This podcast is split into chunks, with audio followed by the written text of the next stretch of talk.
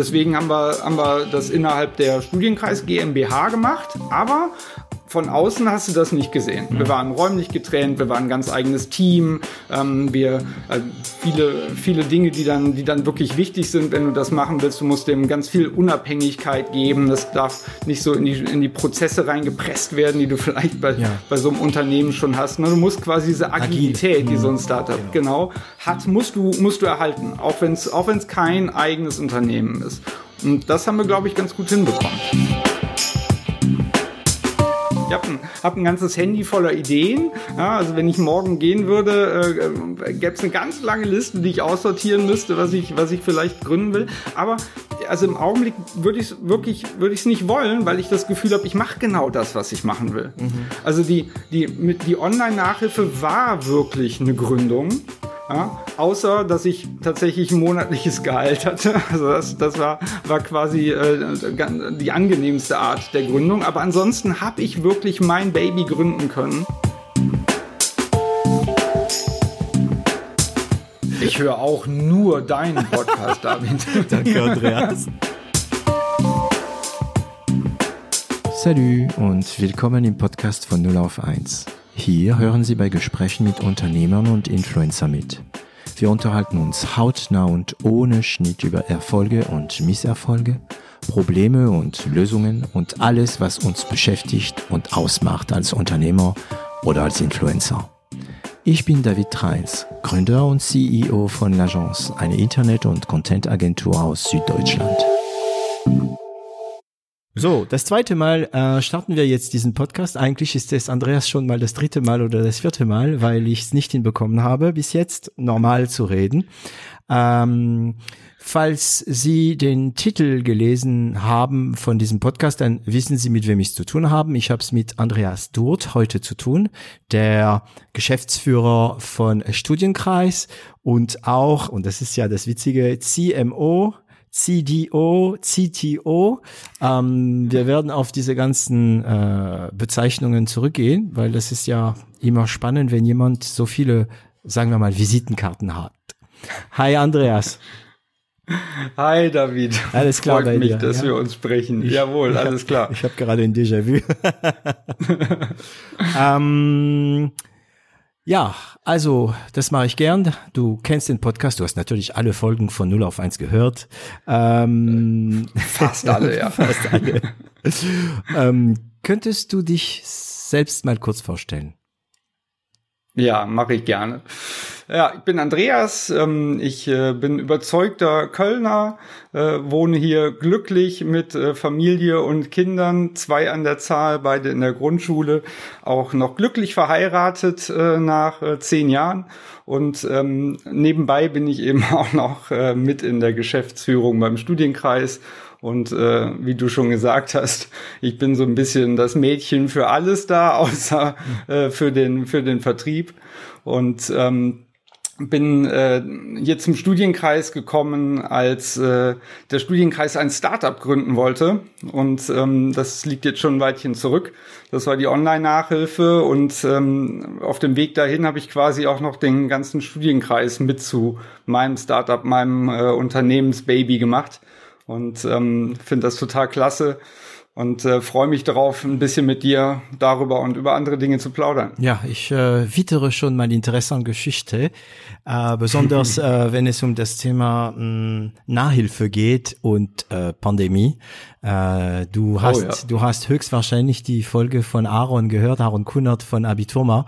Ist heute noch eine meiner. Ich hatte viele Déjà-vus. Ja, ja, ja, äh, ich habe ihm noch nicht gesagt, dass du bei uns bist. Ähm, ich mache ihm die Überraschung später. Ich habe überlegt, ob wir ihn dazwischen schalten, ähm, aber mein, äh, mein Podcastgerät kann leider noch kein Telefon äh, aufnehmen. Ähm, genau. Und ähm, das ist immer interessant, wie sich die Leute vorstellen. Ähm, du hast dich, also nach meiner Beurteilung, sehr französisch vorgestellt. Weil so? ja, wenn du die Franzosen äh, fragst, ja, könnt, also die meisten so Unternehmer und Co. fragst, ja, kannst du dich vorstellen, das fängt sehr oft an wie, ja, ich bin so und so alt, ich habe so und so viele Kinder, ich bin verheiratet und die Frau. und dann kommt der Rest, ja. Und jetzt hast du dich geoutet, du bist ja auch so. Und wenn du dich die Folgen von, äh, von 0 auf 1 anhörst, wirst du sehen, es gibt Leute, die machen das gar nicht, ne? die fokussieren auf was anderes. Mhm. Ich glaube, das hat nichts zu bedeuten, aber das ist immer interessant. Ich bin immer gespannt, was die Leute dann sagen. Also die Frau ist auch wichtig. Die ist sehr wichtig, ja. Also, ne? Happy Wife, Happy Life und so, auf jeden Fall. Persönliche Beraterin zu Hause oder? Ja, also das ist, ist ein ganz witziges Thema. Meine Frau ist tatsächlich Unternehmensberaterin. ähm, so haben wir uns in der Vergangenheit auch kennengelernt. Wie praktisch. Und äh, also uns uns gehen nie die Gesprächsthemen aus. Also wir, wir reden wirklich auch verdammt viel über Business und auch gerne. Also einfach, ja, wir gehen fast jeden Abend gerne noch so ein Dreiviertelstündchen spazieren und tauschen uns aus, was am Tag passiert ist und so. Und auf jeden Fall. Ja. Ja, ja. ist besser, als wenn einer erzählt und der andere kein Interesse hat. Ne? Hm. Ja, nee, absolut. Also Frau oder Partner im Allgemeinen ist, äh, glaube ich, für viele äh, ja, klar. wichtig. Ja. Du, ich ähm, komme aus Köln, also ja. äh, hier, hier ist alles an, an Partnern äh, ganz, ganz, ganz normal. Ja. Sehr willkommen. Ja, bei unserem ersten Gespräch ähm, hattest du ähm, das Thema, da kam Köln. Also jedes Mal, wenn ich mit dir spreche, kommt auch das Wort Köln. Äh, bist du Köln, ja? ähm, es gab ja, doch eine Band. Äh, bin ich. Äh, kannst du das Dialekt auch, oder? Ich, ich wünschte, ich könnte es. Also jeder, der in Köln und Umgebung groß geworden ist, versteht Kölsch. Mhm. Das liegt ganz einfach daran, dass du ab Kindergartenalter indoktriniert wirst mit Kölschen Karnevalsliedern. Ja, und die sind alle ob Kölsch. Ne? Deswegen verstehst du es ganz gut. Mhm. Aber wenn nicht deine Eltern mit dir ganz viel Kölsch sprechen, äh, dann, dann sprichst du es halt nicht. Mhm. Und da meine Eltern aus dem Ruhrgebiet kommen, ähm, war da leider nichts mit, mit Kölsch sprechen äh, zu Hause. Sprichst du platt? Nee, auch nicht. Auch nicht. Ich weiß gar nicht warum. es, es gibt so ein paar Wörtchen, irgendwie hm. fiese Matenten und Gedöns und so, Gedöns, die haben irgendwie das in, den, in den Sprach, ja. mhm. In den Sprachalltag reingefunden, aber ansonsten ist äh, relativ Hochdeutsch, glaube ich. Diesen Kölschen Singsang habe ich, glaube ich. Ne? Ja, ein so bisschen, so, man hört's ja, ja, ja, man hört's. Ja, genau, aber also die, die Worte leider gar nicht so viel, ne? Ja, also ich, ich äh, das ist witzig, in meiner Familie ist es, ist es so, ich kann mein Dialekt richtig, meine Oma äh, konnte kein Französisch, sie konnte nur ähm, Patois, also dieses nordfranzösisches Dialekt. Ich kann super, also super, ich kann es und ich verstehe es und spreche es und meine Schwester gar nicht. Meine Schwester hat eine ganz andere Erziehung bekommen als ich. Komisch. Ich glaube, meine Mutter wollte es wieder gut machen. Ist die jünger oder älter? Sie ist jünger. Deine sie Schwester. ist viel jünger als ich. Ah, okay. ja. Und sobald ich jetzt anfange so, äh, so zu sprechen, dann äh, gehen die Augen nach oben und äh, oh Gott, es ist furchtbar. Aber trotzdem, du bist im Herzen wirkliche Kölner. Ähm, ja, das bin ich. Äh, was ist so toll an Köln eigentlich? Sagt der Schwabe. Oh. wo, wo, wo soll ich denn jetzt anfangen, David? Das kann nee, ich glaub, also Du, ist ganz witzig. Ähm, ich bin, bin gestern ähm, zu einem äh, Videodreh gefahren nach Augsburg. Und äh, der Taxifahrer ähm, fragt mich, wo, wo kommen Sie her? Und ich sag aus Köln. Und dann sagt er, und dann sind Sie hier hingekommen? Und ich sag, wieso? Augsburg ist doch schön. Er sagt, ja aber er war drei Jahre in Köln und äh, also er würde würde die Tage zählen, dass er wieder zurück kann. Ich sag, wieso? Er sagt, die Leute. Die Leute sind einfach so toll mhm. in Köln. Ja, er sagt, ähm, so weltoffen und tolerant und wenn er abends niemand also gerade nicht verabredet ist, dann geht er einfach zum Heumarkt, setzt sich da in eine Kneipe irgendwo hin, trinkt einen Kölsch und innerhalb von fünf Minuten quatscht mit jemandem. Und ich dachte, ja, Absolut. Also das charakterisiert äh, Köln einfach wahnsinnig toll. Und eine Stunde später spreche ich mit ähm, der äh, mit einer der Kolleginnen da von der von der Videoagentur und die sagt ja und ich habe auch ein halbes Jahr in Köln studiert und die Leute sind so toll. Ja, ich bin direkt danach nach Berlin gezogen und waren alle so schroff und in Köln die Menschen sind einfach so nett und offen. Und ich dachte, du, hat gerade der Taxifahrer gesagt. Und wirklich, es ist auch so jedes Mal, wenn mich einer fragt, was ist denn so toll an Köln? Das ist so toll an Köln. Mhm. Ja, ähm, Köln ist niedergebombt worden. Ja, also ja. außer ein paar einzelnen äh, Parzellen ist Köln leider nicht mehr so hübsch. Ja, aber die Menschen sind einfach so toll und weltoffen und tolerant und es macht einfach einfach Spaß hier, finde ich. Okay, ich äh, versuche gar keinen Kla Vergleich mit den Schwaben, äh, aber ich ich äh, ich empfehle mich als Schwabe, äh, aber ja, das ist das dauert ein bisschen mehr hier unten im Schwabenland. Ähm, Okay, ähm, ich, es gibt doch eine Band, ist, Bab, Bab ist doch, ist doch aus der Region, oder? Die Band Bab. Ja, es gibt total viele Kölsche Bands. Aber ne? Bab war- Bab, äh, Brings, Kassala, Ja. ähm, also da, da gibt's wirklich, wirklich viele. Also Bab, glaube ich, war meine erste ähm, schöne musikalische Emotion auf Deutsch. Also das dauert immer lange, bis äh, ein Ausländer, sagen wir mal, ähm, lernt Deutsch in Musik zu genießen und dann auch erkennt, was ihm gefällt oder nicht. Und ich weiß, dass dieses äh, Du kannst zaubere, äh, Du kannst zaubere, ne? Äh, das war eine, ja, hab, ach ja, das geht doch, das geht doch, ja. Ja. So, also ähm, jetzt kommt Studienkreis. Hm, Kannst du uns also für, äh, für unsere Zuhörer kurz mal erzählen, was macht denn äh, Studienkreis? Ja, mache ich, mache ich gerne. Ähm, wir machen gute Noten. Ja? oh, der Spruch. Hallo, ich bin Andreas und wir machen gute Noten. Okay. Ja, aber das stimmt auch, ne? Ja, also es stimmt wirklich. Ne? Also der Studienkreis ist äh, eins der ältesten Unternehmen in äh, Deutschland, was Nachhilfe gibt. Ja, ähm, seit mehr als 45 Jahren. Ähm, wir sind äh, einer der Marktführer in Deutschland. Es gibt äh, zwei große, wir sind einer davon. Und ähm, unser Kerngeschäft ist wirklich Nachhilfe und äh, in den meisten Fällen in einem unserer rund 1000 Standorte in Deutschland, ähm, wo ähm, und die, die Kinder zu uns kommen und wir sie zusammenbringen mit ähm, wirklich sehr, sehr guten und ausgebildeten Nachhilfelehrern und wir wirklich die Noten verbessern. Ja, wir messen das. Das ist einer unserer wichtigsten KPIs, den wir uns auch in der Geschäftsleitung wirklich wöchentlich angucken. Wie sehr verbessern wir die Noten? Das messen wir bei jedem Kind. Deswegen kann ich das so selbstbewusst sagen. Wir verbessern wirklich immer die Noten. Ähm, und ähm, der den Studienkreis, wie gesagt, gibt es seit seit äh, 47 Jahren und wir machen das jetzt seit rund zehn Jahren eben auch digital. Und ich glaube, das unterscheidet uns dann auch wirklich von von vielen anderen eher traditionellen Unternehmen, auch vielen im, im, ähm, im Nachhilfemarkt, dass wir uns äh, schon sehr frühzeitig für den Nachhilfemarkt zumindest entschieden haben zu sagen, wir empfinden das Digitale nicht irgendwie als ein Feind und die YouTube-Videos nehmen uns irgendwie das Geschäft weg oder so, sondern wir wir umarmen digital. Ja? Wir wir machen uns digital zum Freund. Ähm, wir wir werden da der Pionier. Ah, und das ist, glaube ich, das Zweite, was uns so seit zehn Jahren auszeichnet, dass wir Pionier sind für digital im Nachhilfemarkt. Okay, also ich muss jetzt kurz meine Zuhörer warnen. Jetzt kommt Englisch, Achtung. Ähm, KPI, für die, die es vielleicht nicht kennen, also ich denke, alle wissen das, aber man weiß ja nie. Also das sind diese äh, Key Performance Indicators.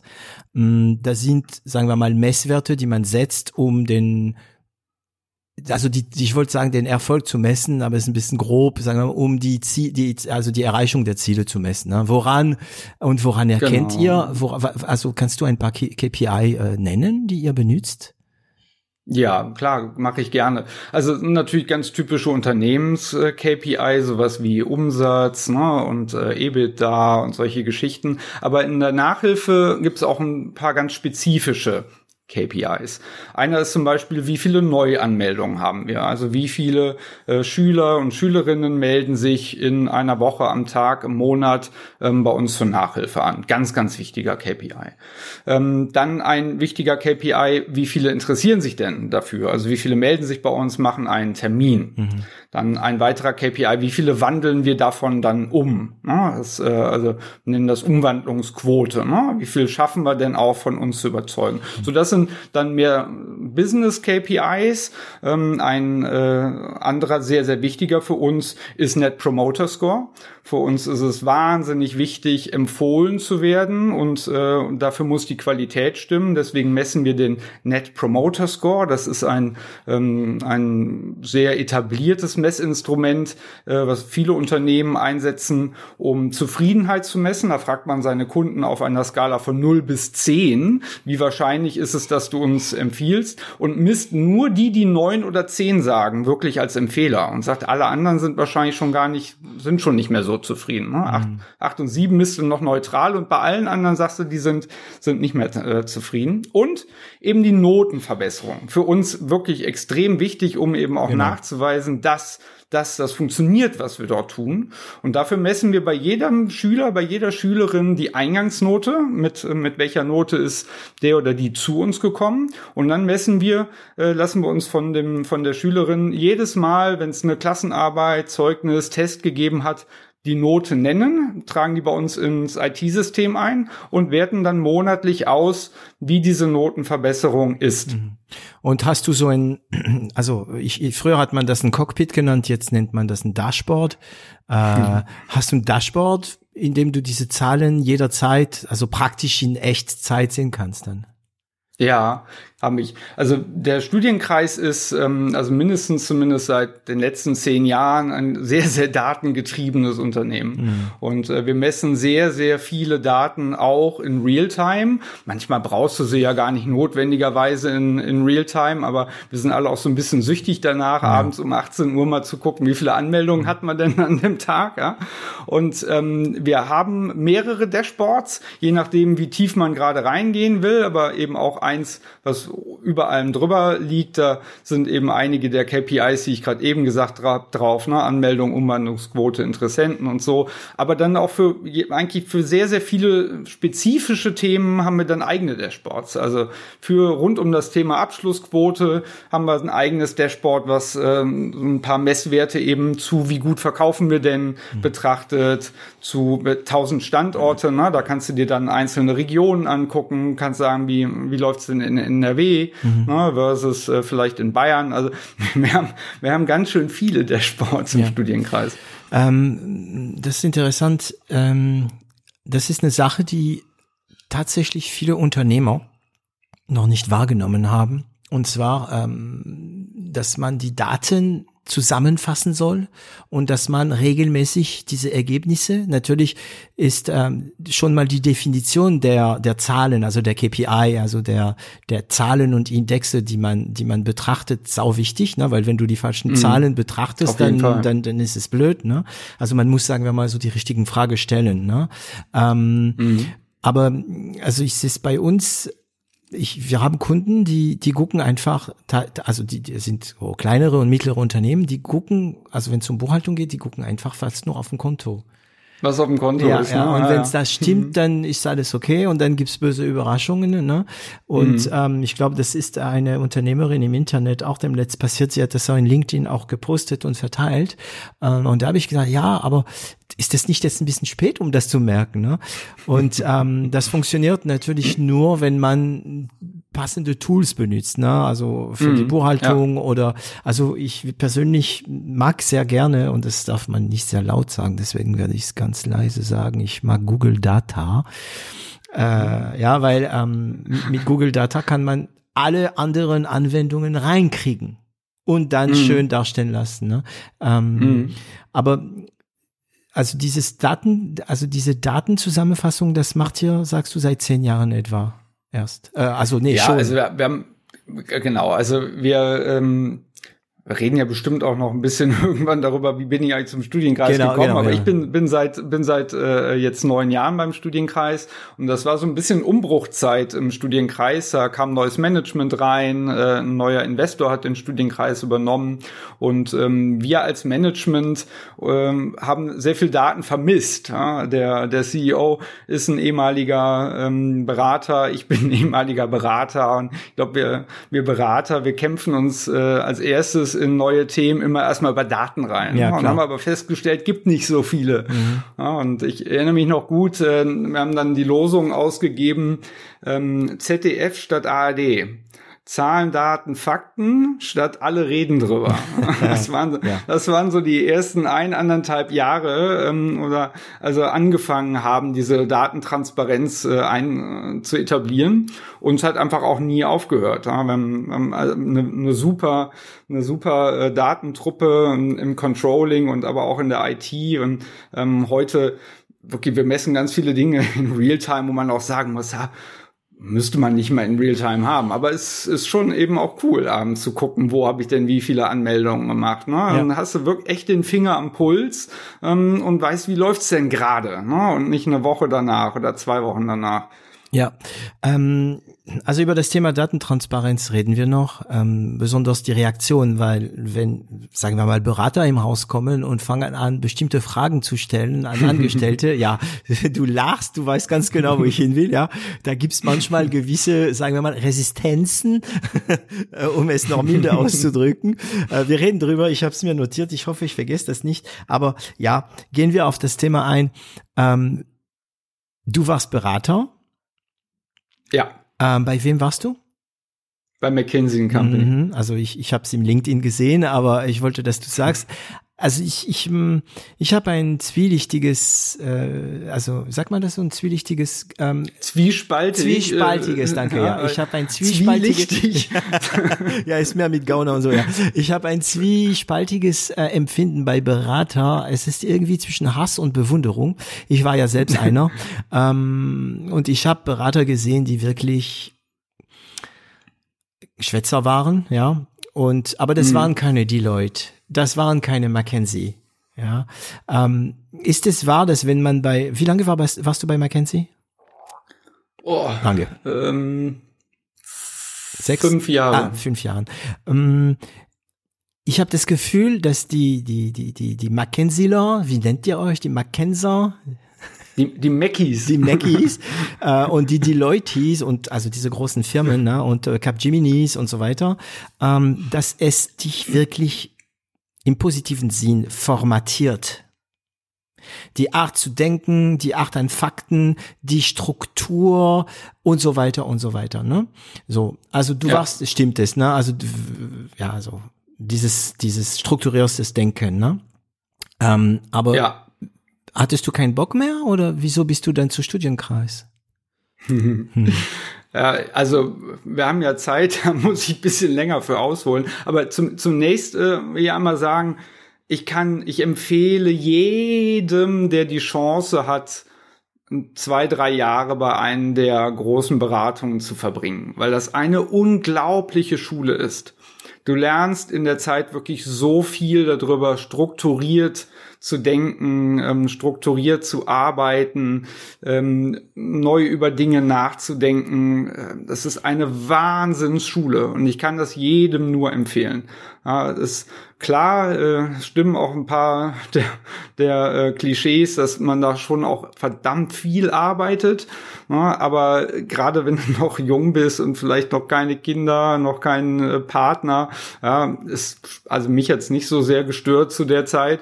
Ähm, und du lernst wirklich unglaublich viel äh, an Handwerk, was ich heute niemals wieder missen wollen würde und ähm, mich mir ganz, ganz viel schon geholfen hat. Also das kann ich wirklich nur bestätigen. Ähm, und ähm, auf der anderen Seite ist es aber auch, muss ich auch sagen, und ist auch ein ganz spannendes Thema, was ich für mich dann irgendwann entdeckt habe. Nicht jeder Berater kann deswegen automatisch alles. Ja, also ich habe ganz viele Berater erlebt, die sind nicht sehr gute Manager geworden. Mhm. Und ich habe vor allen Dingen ganz, ganz viele Berater erlebt, die sind keine guten Unternehmer geworden. Ähm, in der Zeit, äh, ich erzähl gleich gerne auch ein bisschen mehr, wenn du willst. Ja, gerne, weil eigentlich ähm, hätte ich auch eher das Gegengefühl, dass, dass Berater nicht unbedingt gute Unternehmer machen, ne? Ja, ja, das ist ja, ist ja genau, was ich meine. Mhm. Also viele Berater werden nicht gute ähm, Unternehmer. Und äh, zu der Zeit, als, als ich McKinsey verlassen habe, äh, war so die Zeit von Groupon und von ähm, Rocket Internet. Mhm. Ähm, die haben jeden Berater geheilt, der nicht bei drei auf den Bäumen war und haben dann gesagt, hier, du wirst jetzt Country Manager Indonesien für Groupon, ja, flieg runter und bau mal auf. Und ähm, dann gab's bei bei Groupon gab's so ein geflügeltes Wort, das war We got dropped a consultant. Ja, also wir hatten hier irgendwie schon unsere kleine Firma und jetzt hat äh, Oliver Samba uns einen un Unternehmensberater gedroppt, mhm. äh, der jetzt unser Chef sein soll. Mhm. Und das nach meiner Beobachtung ging das 50-50 aus. Ja, die die einen Berater konnten Unternehmer und dann gab es ganz, ganz viele, die konnten das nicht. Die waren gefangen in darin, alles zu überstrukturieren, zu überanalysieren, ja. keine Entscheidung zu treffen, ja. sondern erstmal 50 PowerPoint-Slides äh, zu machen. Und das war für mich auch ein ganz, ganz spannendes Ding, dass ich gesagt habe, ich will, will auch erstmal ausprobieren, kann ich das eigentlich? Kann, also, oder bin ich, bin ich auch so ein Beratertyp, der, der das nicht kann? Und jetzt schließe ich so ein bisschen den Bogen, dass du sagst, gefragt hast, wie, wie bin ich eigentlich zum Studienkreis gekommen? Mhm. Ich habe, ähm, du kannst bei McKinsey, BCG macht das auch, bei anderen weiß ich es nicht so genau, kannst du an, an, äh, starten als Fellow. Das bedeutet, wenn du kein, keine BWL-Ausbildung hast, so wie ich bin ja Elektroingenieur gewesen irgendwann mal, Aha. Ähm, dann ja, dann ähm, wirst du erstmal ähm, zwei Jahre lang quasi durch die Schule durchgetrieben, aber dann musst du nochmal in deine Ausbildung einen draufsetzen. Und entweder machst du einen Doktor, machen viele Deutsche, und äh, oder du machst ein MBA. Und ich habe gesagt, als Elektroingenieur, ich habe jetzt in den zwei Jahren viel gelernt, aber ich würde schon gerne irgendwie das, das ganze BWL-Wissen auch noch ein bisschen erhärten. Ich, ich mache einen MBA übrigens in, in Seat in Frankreich, mhm. ähm, zumindest zur Hälfte, andere Hälfte in, in Singapur. Auch, auch und, viel ähm, Schlimmeres. Ja, nee, mhm. war, war sehr schön, muss ich sagen. Ähm, und in, in der Zeit hat mich so das Unternehmerfieber gepackt, weil in, INSEAD ähm, wirklich eine ganz, ganz tolle Unternehmerschmiede ist. Ganz viele Kurse, die sich darum drehen, ganz viele Menschen, die dort sich mit, mit Gründung beschäftigen, ganz viele Unternehmen, die dort gegründet werden. Und es hat mich echt gepackt. Ähm, und du hast gesagt, hast du keine Lust mehr gehabt? Doch, ich, ich habe schon noch Lust gehabt. Ich bin aus dem MBA zurückgekommen, bin ab noch mal eine Studie bei McKinsey gemacht, ähm, äh, Projekt. Ne, das heißt bei McKinsey mal Studie, keine Ahnung warum. Hm. Hab noch mal ein Projekt gemacht. Das war das beste Projekt, was ich je gemacht habe bei McKinsey. Es war echt ein super cooles Projekt.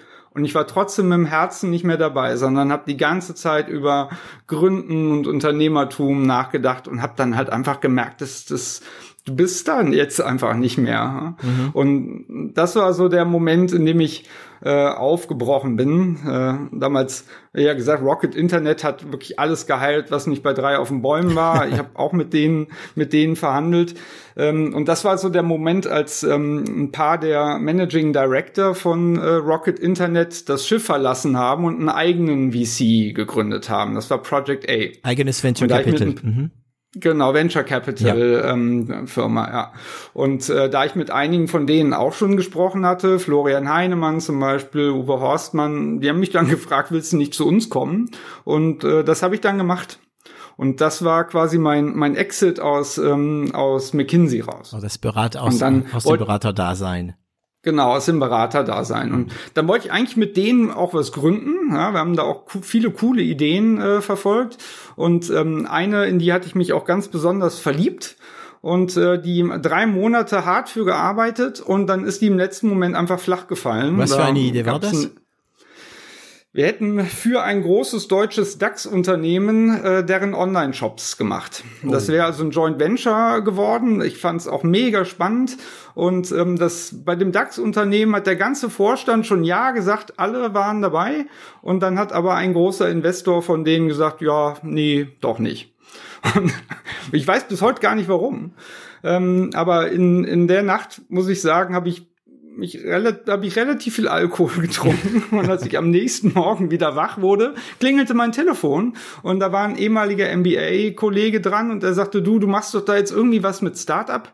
Ich bin hier bei einem Private Equity Investor, wir haben gerade ein Unternehmen gekauft, den Studienkreis und für den wollen wir ein Startup gründen. Wäre das nicht was für dich? Okay. Ja, also long story short, so bin ich zum Studienkreis gekommen. Okay, und ähm, jetzt kommt natürlich die logische Frage Studienkreis war, sagen wir mal, eine traditionelle ähm, Nachhilfeanbieter.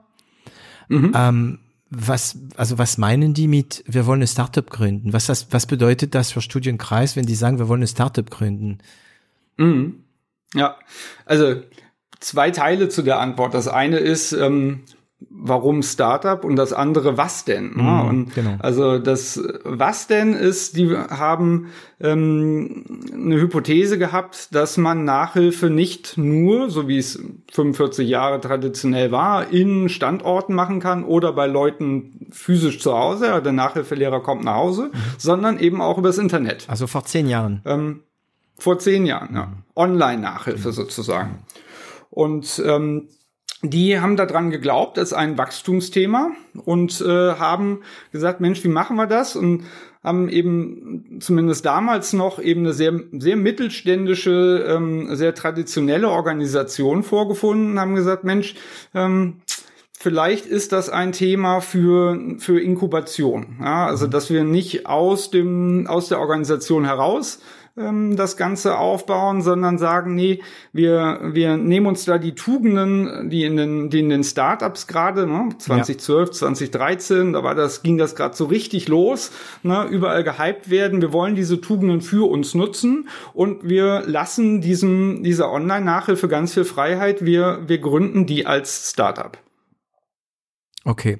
Das heißt, es wurde wenn ich gut verstehe, eine extra Firma dafür gegründet oder war die ein, war das so eine interne Startup, eine, also ein internen Inkubator?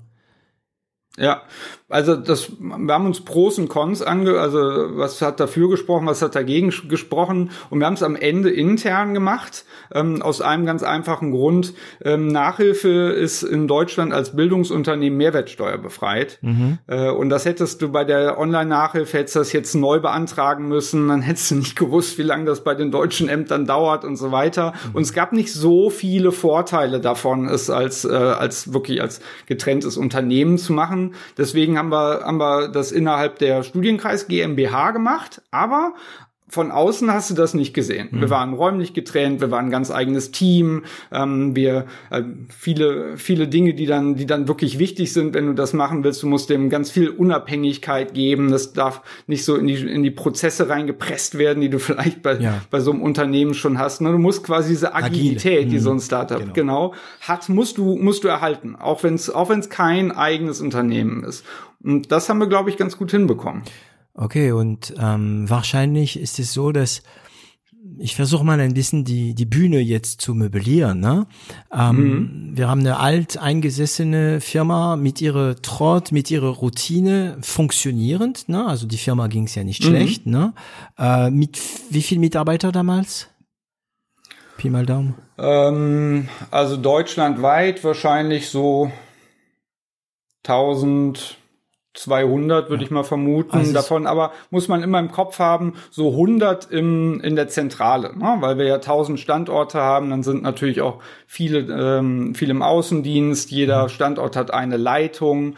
und natürlich nochmal 8000 Nachhilfelehrer, genau. ne? die sind noch nicht angestellt, das sind, sind also 9000 Leute, ne? 9000 ja. Leute, die zusammenarbeiten, fest oder nicht fest angestellt, immer oder nicht mhm. immer, die dann ihren Trott haben.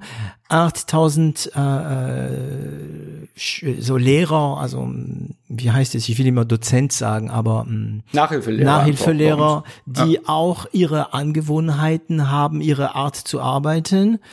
Ähm, es läuft alles, ne? Warum muss man das dann ändern, heißt es sehr oft. Und du mhm. kommst da aus einer Beratungsfirma. Oh Gott, da kommt ein mhm. Berater. Und die Idee, eine Startup zu machen, ist, kann es sein, dass es politisch gar nicht mal schlecht war. Mhm. Also ich glaube, das war sogar eine, eine ausgezeichnete Idee. ähm, und also ich darf das sagen, denn die Idee haben sie ja vor mir gehabt. Mhm. Ja? Äh, also ich, ich, glaube, das ist wirklich eins, eins der Erfolgsrezepte. Und David, die, die Bühne, die du hier so schön möbliert hast, äh, das hast du sehr schön beschrieben. Und es, also ein Möbelstück fehlt noch, ähm, was, glaube ich, auch, auch heute noch ganz, ganz oft dann in, in mittelständischen Unternehmen ein Problem ist. Digital und online ist halt häufig auch der Feind. Na, weil mhm. du musst dir jetzt vorstellen, du hast da draußen tausend Studienkreise mhm. ähm, und die haben ja jetzt Sorge, ne, dass wenn wir jetzt anfangen, Nachhilfe online zu machen, dass denen das Umsätze und Kunden weggräbt. Ne?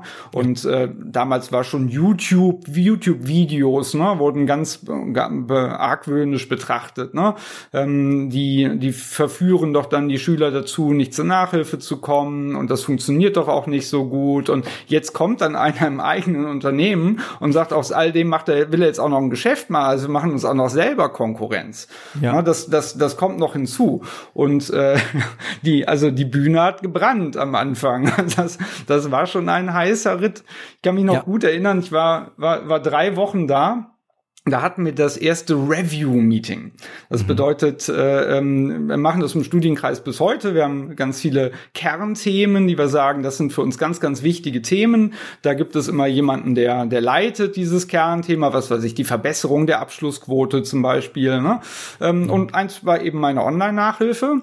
Und ähm, einmal im Monat ähm, machen wir Reviews. Das heißt, derjenige, der das Thema verantwortet, äh, kommt mit der Geschäftsleitung zusammen und, und berichtet halt einmal, wie läuft 2014 so.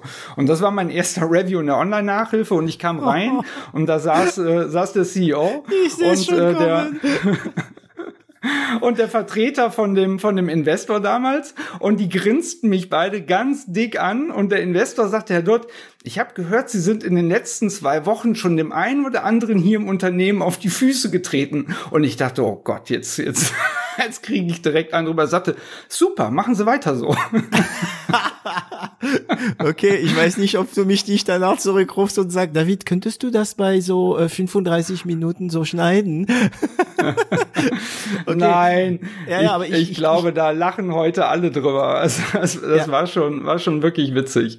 Also ich, ich kann, ich kann mich das echt buchstäblich äh, vorstellen, weil, weil diese Routinen und und mh, mm, damals, ich meine, jetzt wissen wir es besser, aber ganz ehrlich, durch, ich wollte fast dank der Pandemie sagen, ne? aber durch die Pandemie haben wir es jetzt, wissen wir, dass es klappt, ja. Äh, aber mhm. damals gab es ja diesen Druck nicht, das war einfach nur die Vision, mhm. ja. Äh, ähm, und ähm, okay, du hast, du bist ein paar Leute auf die Füße getreten, mh, mm, aber gab es viele Resistenzen? Also war es schwer, überhaupt die Leute zu überzeugen? Weil jetzt ist es ganz normal. Für euch ist es jetzt mm. nach zehn Jahren Business as usual und wahrscheinlich als die Pandemie kam, mh, mm, äh, sagen wir mal so, ihr habt euch nicht gefreut, aber äh, ihr habt bestimmt gedacht, müde gegähnt und gesagt, ja gut, online halt.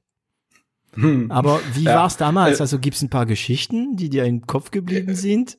Ja, klar. Komm, also los. ich glaube, ich könnte die, jetzt die nächsten vier Stunden könnte ich damit füllen. Aber äh, David, zumindest einmal vorneweg möchte ich sagen, also wir haben die Pandemie nicht gebraucht, um zu sehen, dass es funktioniert. Mhm. Na, denn also wir haben es dann 2013 angefangen zu skalieren und ähm, für uns war die Online-Nachhilfe in den letzten Jahren schon ein, ein super Ding.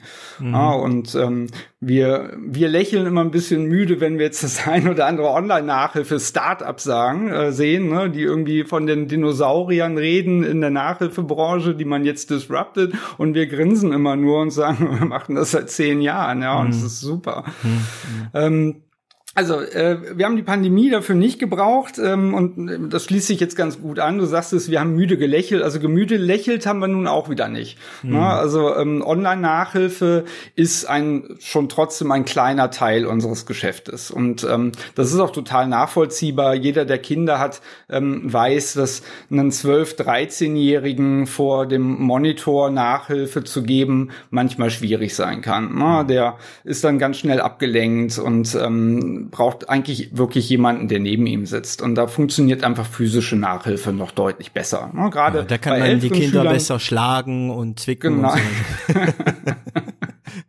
ja, aber man kann zumindest das Handy wegnehmen und ja, in die Ecke ja. legen und sagen, du machst jetzt 90 Minuten Mathe, ja, oder nicht, ja, oder langweilt sich 90 Minuten. Ja. Ähm, insofern, on Online-Nachhilfe ähm, ist und wird auch immer bleiben äh, äh, eine Nische. Ähm, und insofern war das für uns schon trotzdem eine Herausforderung. Wir haben innerhalb von einer Woche 8000 Nachhilfelehrer in Online-Nachhilfe geschult, mhm. ne? denn die haben vorher alle physische Nachhilfe gemacht und ähm, nur die Nachhilfelehrer in der Online-Nachhilfe ähm, wussten schon, wie es geht. Insofern, das war trotzdem ein ziemlich heißer Ritt. Und ich habe ja gerade eben gesagt, als ich den, den Podcast vom Aaron gehört habe, von Abiturma, äh, ich muss echt ein paar Mal grinsen, ne? weil also uns ging das auch so von heute auf morgen musst du ein Business, was in tausend Standorten stattfindet, ja. mal eben auf Online äh, drehen. Aber wir waren natürlich extrem dankbar, dass wir das halt schon so viele Jahre gemacht haben, weil ihr wir einfach wenigstens wussten, eine Struktur, ja, ja, ja. Ihr habt genau, wenigstens ja. eine eine Art dran zu gehen. Ihr habtet Erfahrung ja. und so weiter, ne?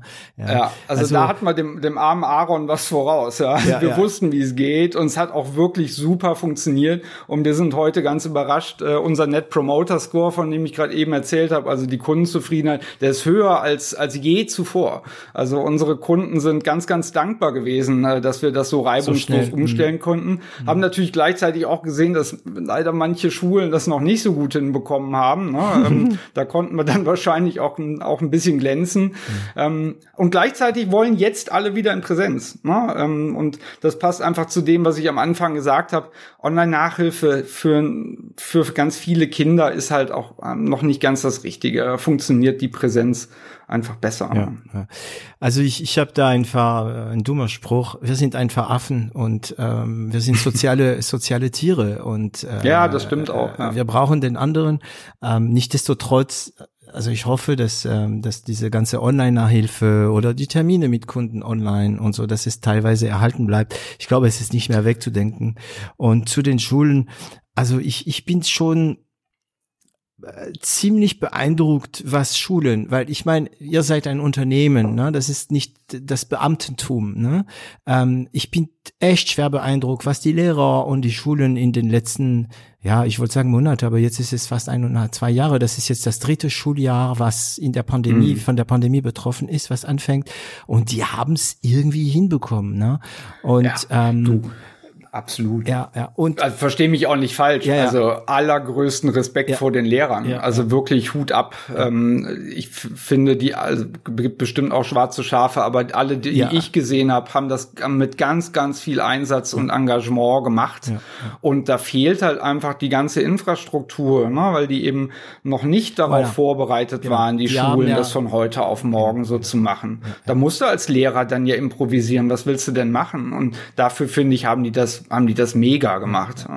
Und ähm, aus der Chaos da ist jetzt einiges ge gekommen. Also ich bin immer noch äh, auch, also wie du gesagt hast, also der Aaron, das ist Wahnsinn. Also gut, mm. Aaron, du hörst es bestimmt jetzt und wir reden gut über dich und es tut mir leid, aber ähm, ähm, also das war wirklich ein Challenge und diese Schnelligkeit, das, das ist in einer Schule nicht möglich, was Abitur mal gemacht ja. habt oder was ihr ja. gemacht habt vor Corona, weil ihr habt's gemacht, ja. obwohl ihr es nicht mehr musstet. Ja. ja, und da, ich meine, ähm, die Schulen, die mussten nicht mal argumentieren, es gab keine Wahl, aber bei euch war es anders. Das war einfach erstmal, mhm. und ich sage bewusst, nur eine Vision. Und solange es mhm. nur eine Vision ist, ähm, können die, die total dagegen sind, genauso laut reden, wie die, die total dafür mhm. sind. Und kein Mensch hat ja. eine Ahnung, ob es überhaupt funktionieren wird. Mhm. Ja.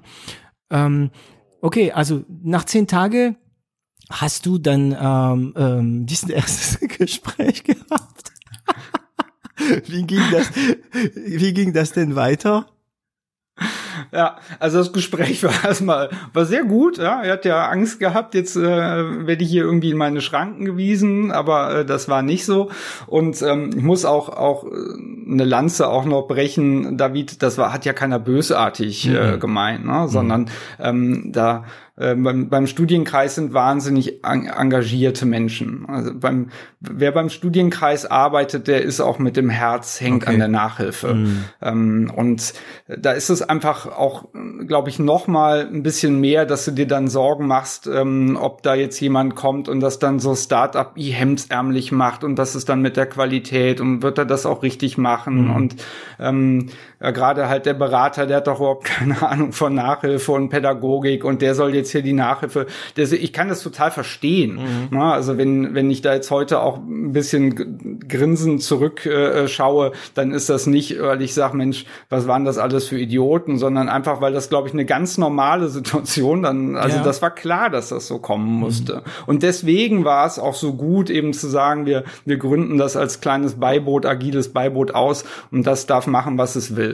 Und das ist, glaube ich, ein ganz entscheidender Faktor. Also der ähm, wir haben damals eben einfach dafür gesorgt, dass die zwei Kulturen nicht so viel clashen können. Mhm. Also beispielsweise der Studienkreis, das, das Hauptquartier sitzt in Bochum und ich habe meine Online-Nachhilfe in Köln äh, gegründet. Startup ähm, in, halt, ne? in, mhm. Genau, ja, in, im Startplatz, ja, also einem, ähm, einem äh, Shared Office Space für Startups, also dann eben auch gleich in, in, in der Atmosphäre drin, ne, hab ähm, ein neues äh, Team gestafft, ähm, bis auf äh, bis auf einen Kollegen, äh, so ein, ein, Urgestein, der aber auch schon immer beim Studienkreis äh, den, dem der der Welt zehn Jahre voraus war, also der, der, schon der irgendwie über alles Bescheid weiß, der jede ja, äh, genau, jeden ja. Faden kennt. Ja. Äh, mh, mh. Ja, vor allen Dingen schon immer alles gemacht hatte, was der Studienkreis irgendwie an digital gemacht hatte. Ja, denn also der, der ist auch heute noch da. Ähm, Wir dürfen ihn nennen. Harald. Okay. ja, Hallo, ja, Harald. klar, der Harald. Äh, der ein, ein absolutes Urgestein und nicht wegzudenken aus aus der Online-Nachhilfe. Ähm, und äh, hab also mein eigenes Team Team gestafft. Ähm, ich äh, habe sozusagen eine Finanzierung bekommen. Ne? Also gab es halt einen Business Case und der Business Case war natürlich blutrot am Anfang und das war dann die Finanzierung, die ich okay. gekriegt habe. Ne? Andreas, ähm, und, Andreas? also ich hab, ja, wie viel? Ja, ja. Wie viel? also ich, ich an Finanzierung bekommen habe. Ja. Also ich, ich, ich habe über die über die ersten Jahre einen sechsstelligen Betrag, äh, entschuldige, siebenstelligen Betrag verbrannt. Ja. Okay, okay, also Burning Money. Okay. Ja, und also das darf ich glaube ich auch sagen, auch mehr als ursprünglich im Businessplan drin stand. ich weiß der, nicht mehr, welche Firma äh, das macht. Also ich weiß, ich habe einen Podcast gehört, ich weiß leider nicht mehr, welche Firma. Es ist eine französische Firma. Ähm, die waren mal Startup und jetzt öffnen sie ein Land nach dem anderen. Und wenn du den mhm. Geschäftsführer fragst, ja, ähm, wie ist das Budget für die Eröffnung eines neues Landes? Und er sagt dir direkt 47.246 Euro. Und wenn damit nicht klarkommt, kommt, dann ist es Pech, ja. Also nicht siebenstellig, ja, aber ja. Ähm, das heißt, äh, bei mir war es ein bisschen mehr, okay. aber das das ist auch mein für mich das zweite Erfolgsgeheimnis. Mhm. Ähm, also wenn du wenn wenn du so als 45 Jahre alter Mittelständler unterwegs bist, dann bist du gewöhnt, ganz hart in Budgets zu denken. Ne? Und äh, also gerade die Kostenbudgets, Budgets, Budget. Ja. Ne? Und ähm, das das darf natürlich auch nicht bewegt werden. Das ist auch völlig richtig so. Aber das funktioniert nicht so gut mit einem Startup, ne? weil bei Startups ganz viel Glaskugel dabei.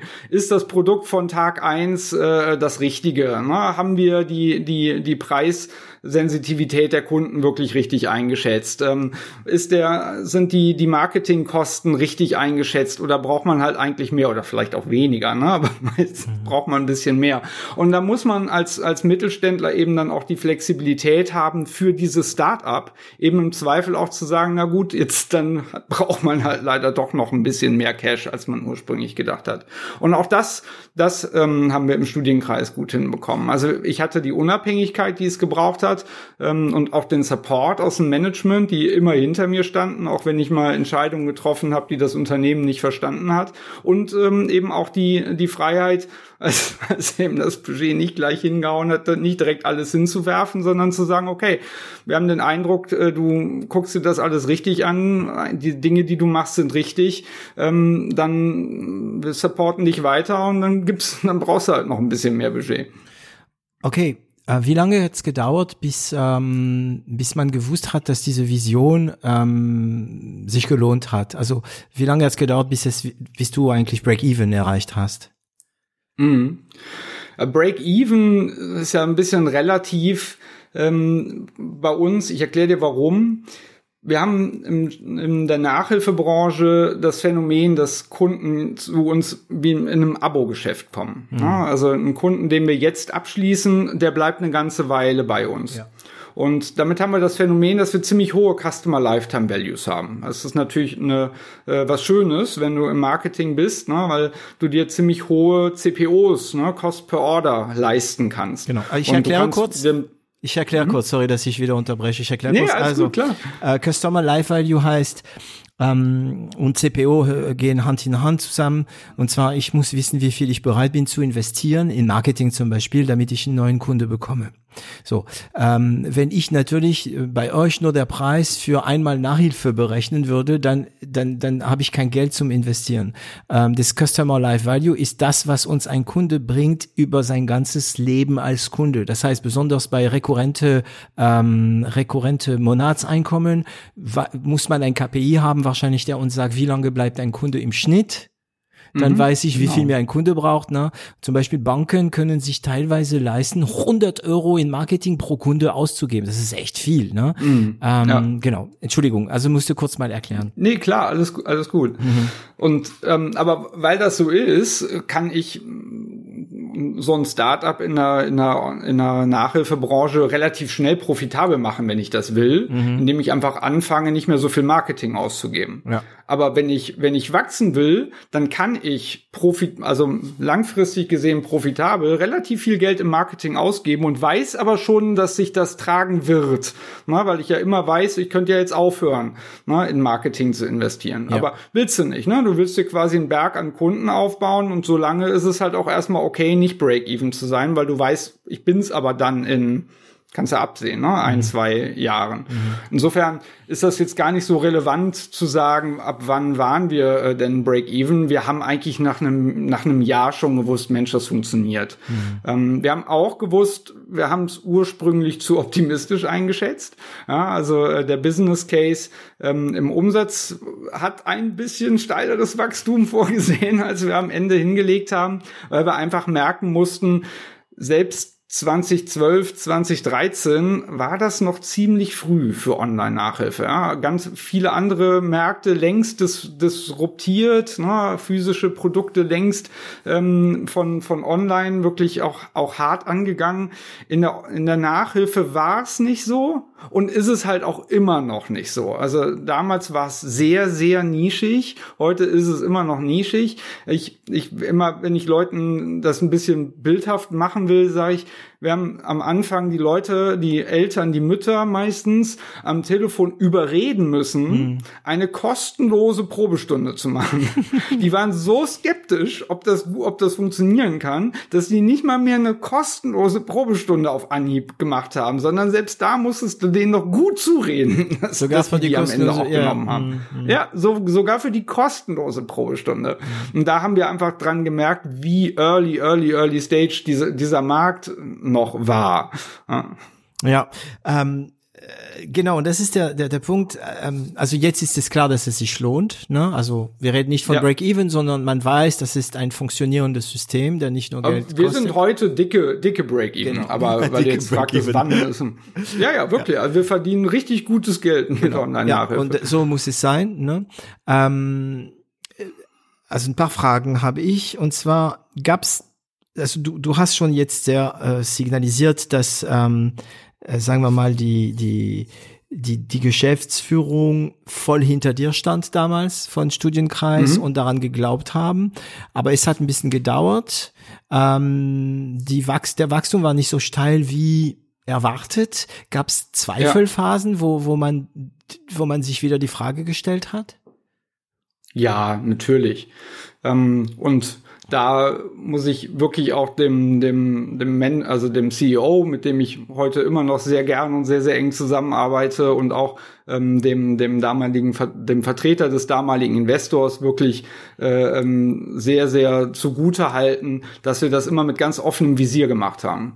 Ja, also wir haben zu dritt auf die Zahlen geguckt, ne? also wieder alle sehr Zahlen, Daten, Fakten getrieben, ne? haben uns das angeschaut, haben das diskutiert und waren da immer ganz offen drüber. Ne? Ähm, glauben wir da jetzt noch dran, lohnt sich das oder nicht? Ich hatte immer das Gefühl, äh, dass ähm, wir vertrauensvoll auf Augenhöhe darüber sprechen, ähm, dass äh, die mir auch vertrauen. Das war wirklich eine ganz tolle Atmosphäre und in der haben wir natürlich auch diskutiert, Mensch, jetzt äh, kommt der Umsatz aber nicht so wie erwartet, aber er kommt schon. Ne? Also dieses, wenn man ein Startup-Sprecher immer so sagt, Traction ne, ist da, ähm, Traktion, sie mhm. ist nur nicht so steil, wie wir gedacht haben. Glauben wir denn, dass das noch kommen mag?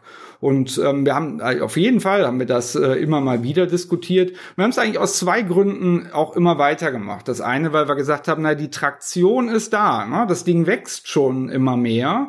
Ne? Wir wissen, wir könnten es jederzeit oder zumindest nach einer Zeit wussten wir, wir könnten es jederzeit auf profitabel drehen, wenn wir wollen. Und wir waren von Anfang an überzeugt, es kommt die Zeit dieses Marktes. Ja, der wird wird niemals die das die physische physische Nachhilfe ähm, auch nur auch nur annähernd äh, in die Größe kommen, aber er wird kommen. Mhm. Und dann wollen wir einfach als Pionier, als Marktführer da vorne weggehen und dann dieses Wachstum davon eben auch profitieren. Und da haben wir sozusagen das, das Glück gehabt, dass wir dann auch aufs richtige Pferd gesetzt haben, spätestens in der Pandemie. Ja, ja, okay, das war natürlich ähm, Zufall oder naja, manche Querdenker würden bestimmt sagen, aha, die waren bestimmt bei diesem Komplott dabei, die vom Studienkreis. Ja, wir waren mit Bill Gates unter einem unter einem Aluhut. Ja. ja.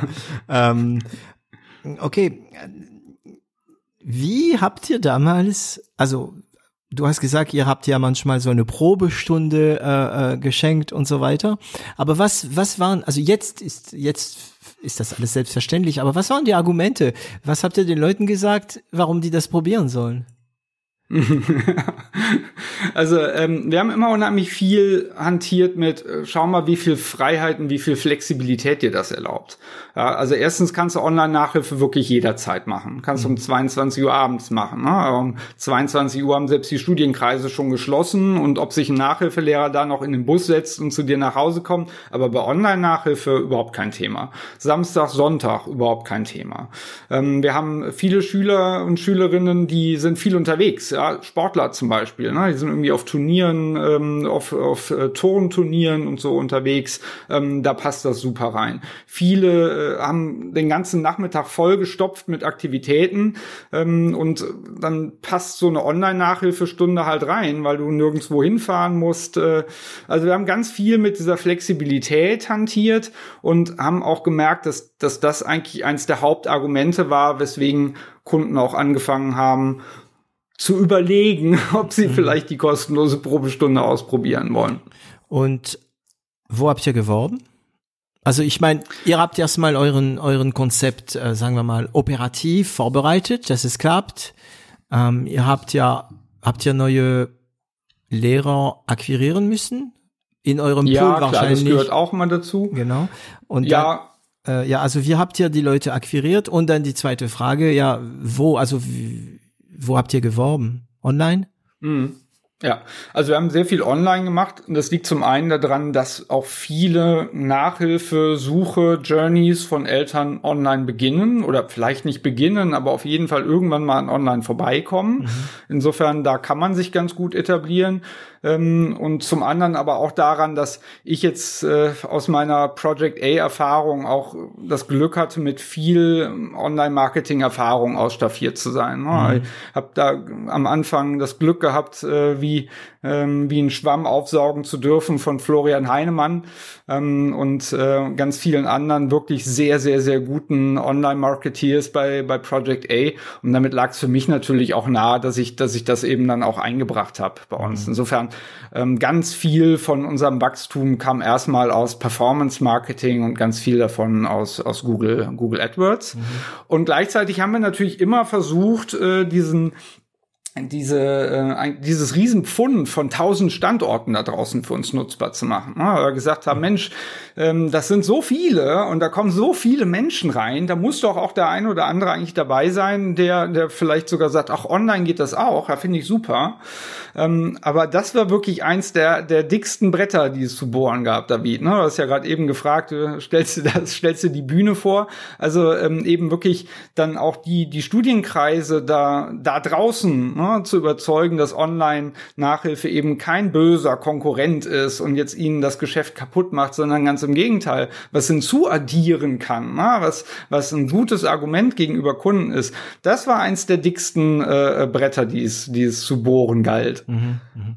Das heißt, ihr habt ja auch, ähm, sagen wir mal, ihr hattet ja 100 ähm, Nachhilfelehrer als Beispiel.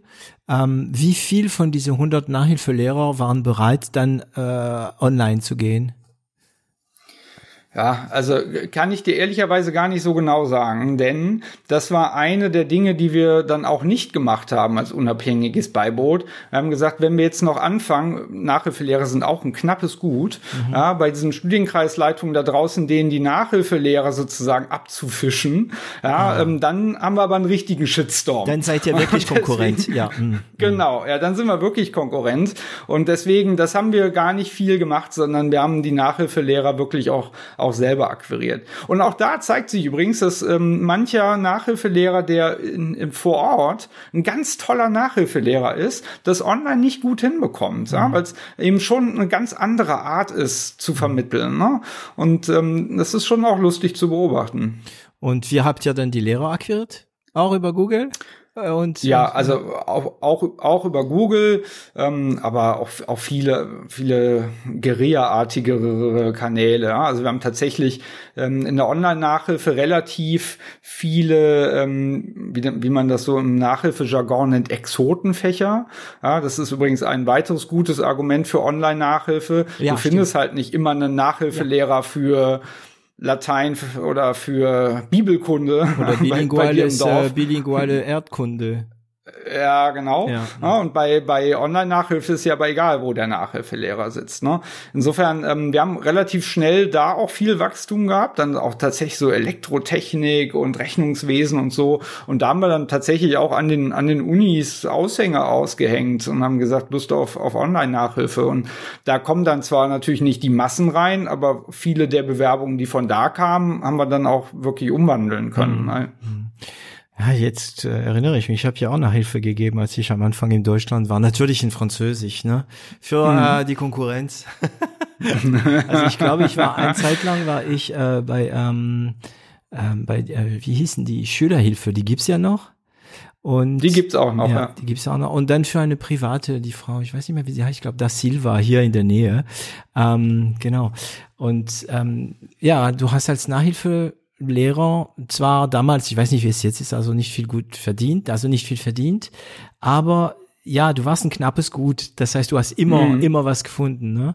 Gut, dann bin ja. ich auf die Idee gekommen, selbst eine Anzeige zu machen und dann Habe ich selbst meinen Unterricht Klar. gemacht, ja. Du, ich, ganz viele unserer Nachhilfelehrer machen beides. Ne? Ja, also der, das ist so bei, bei uns Verdienste pro Stunde weniger, als mhm. wenn du das jetzt selber machst. Dafür musst du dich bei uns nicht drum kümmern, dass du, dass du nach, äh, genau. Nachlauf hast. Ne? Also bei uns kannst du dich einfach drauf verlassen. Ähm, wenn du eben Donnerstag und Freitag von 16 bis 18 Uhr Nachhilfe gibst, dann sind da auch immer genug Schüler und ähm, kannst du halt mit, mit, äh, mit dem Geld halt sozusagen ja. auch planen. Ne?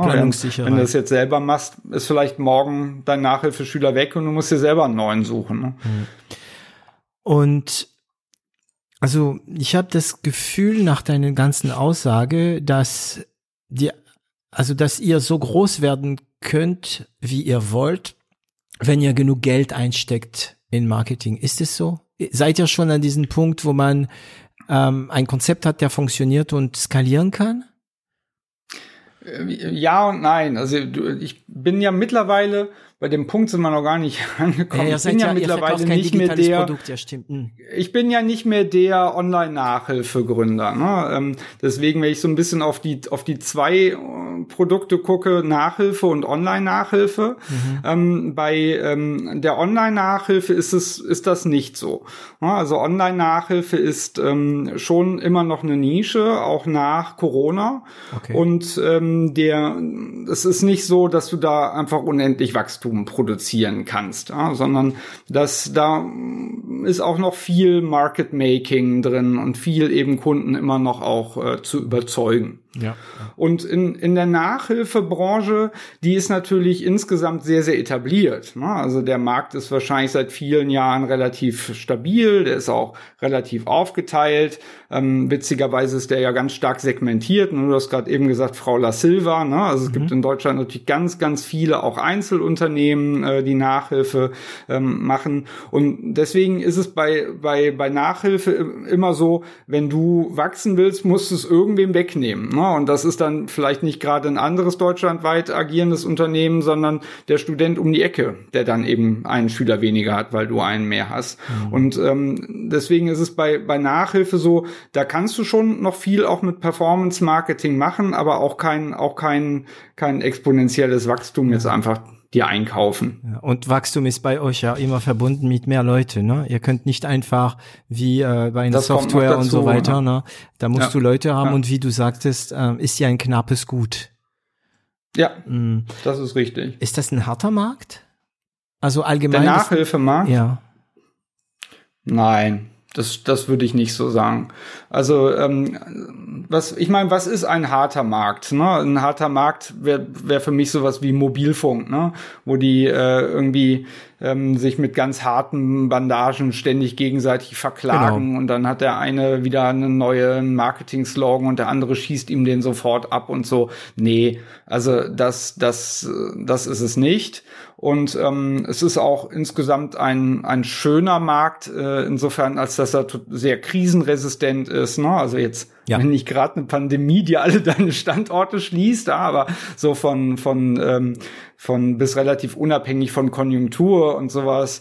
Ähm, und nein, also ein harter Markt ist der Nachhilfemarkt nicht aber ist wirklich sehr, sehr stark segmentiert und was ich glaube, es wird immer schwerer für eine Nachhilfe für eben La Silva, ne? Hm, weil ähm, der hm. Nachhilfe, genau, weil der Nachhilfemarkt sich schon immer stärker ähm, professionalisiert. Da läuft der Studienkreis vorne weg als Digitalpionier, verspricht seinen Kunden immer mehr digitale Themen, ne? Ähm, und du, da gibt's dann vielleicht ein anderes Unternehmen deutschlandweit, was das vielleicht dann noch nachmachen kann, aber ähm, als, als La Silva kannst du eben dann nicht noch Lernvideos anbieten und irgendwie eine, eine Hausaufgaben-Live-Chat, ne, und diese ganzen Geschichten und das, das macht es dir natürlich dann langsam aber sicher immer schwerer als Einzelunternehmen. Hm. Ähm, wie, also das heißt, ihr habt jetzt, wie viel, also du bist dann jetzt nicht mehr nur, also am Anfang warst du nur für das Online zuständig. Mhm, genau. Und was, ja. was ist passiert? Wieso, wieso bist du, bist du zurück zu Ur, äh, Urgeschäft gegangen? ja, wir haben also gemeinsam, der, der, also der CEO und der Investor damals, wir haben einfach festgestellt, dass viele der Dinge, die ich für die Online-Nachhilfe gemacht habe, eigentlich für alle Kunden im Studienkreis sehr relevant sind. Mhm. Also ähm, beispielsweise so ein Hausaufgaben-Chat. Ja, stell dir vor, du hast Dienstags Mathe-Nachhilfe und Mittwochs nimmt ein neues Thema durch und du hast nichts verstanden. Ja, dann äh, hast du, das ist ziemlich schmerzvoll für dich als Schülerin, aber auch für deine Mutti, ne? weil mhm. dann kommt deine kleine Schülerin zu dir und sagt, ja, ich habe lineare Gleichungssysteme, ne? Und als Mutti sagst du, um Gottes Willen. Ne? Und deswegen hatten wir in der Online-Nachhilfe dann äh, relativ schnell einen, einen Hausaufgaben-Chat eingeführt. Und haben gesagt, selbst wenn du keine Nachhilfestunde hast, du kannst hier ganz schnell in den Chat rein, kriegst sofort einen Nachhilfelehrer in den Chat ähm, und der hilft dir halt einfach dabei. Und das ist natürlich überhaupt nicht nur relevant für Online-Nachhilfekunden, sondern für alle Studienkreiskunden. Mhm. Und auch ähm, das ganze Performance-Marketing-Thema äh, ähm, war natürlich für den ganzen Studienkreis genauso relevant wie für mich in, wie für die Online-Nachhilfe. Mhm. Eine App zu bauen, ein Kundenportal zu haben, CRM Online-Marketing zu machen, also E-Mail-Marketing an, an, an Kunden und an Leads und so. Alles Themen, die ich dann in der Online-Nachhilfe gemacht habe, aber wir gemerkt haben, Mensch, eigentlich tue ich die die ganze Zeit eben hier für eine kleine Nische, wenn es da aber den riesengroßen Markt eigentlich gibt, der das genauso gebrauchen könnte.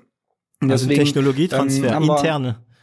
Ja, genau, sozusagen. Ja, gesagt, Mensch, dann mache ich doch den ganzen, äh, den, den, den ganzen Studienkreis zu meinem Startup und äh, wir fangen an, alle diese die, digitalen Themen äh, eben auch für den, für den ganzen Studienkreis zu machen. Und mhm. das, das war der Moment, in dem ich dann eben mit in die Geschäftsleitung gegangen bin ähm, und äh, die, die Verantwortung für Marketing und IT übernommen habe und wir einen neuen Gründer für, für die Online-Nachhilfe gesucht haben.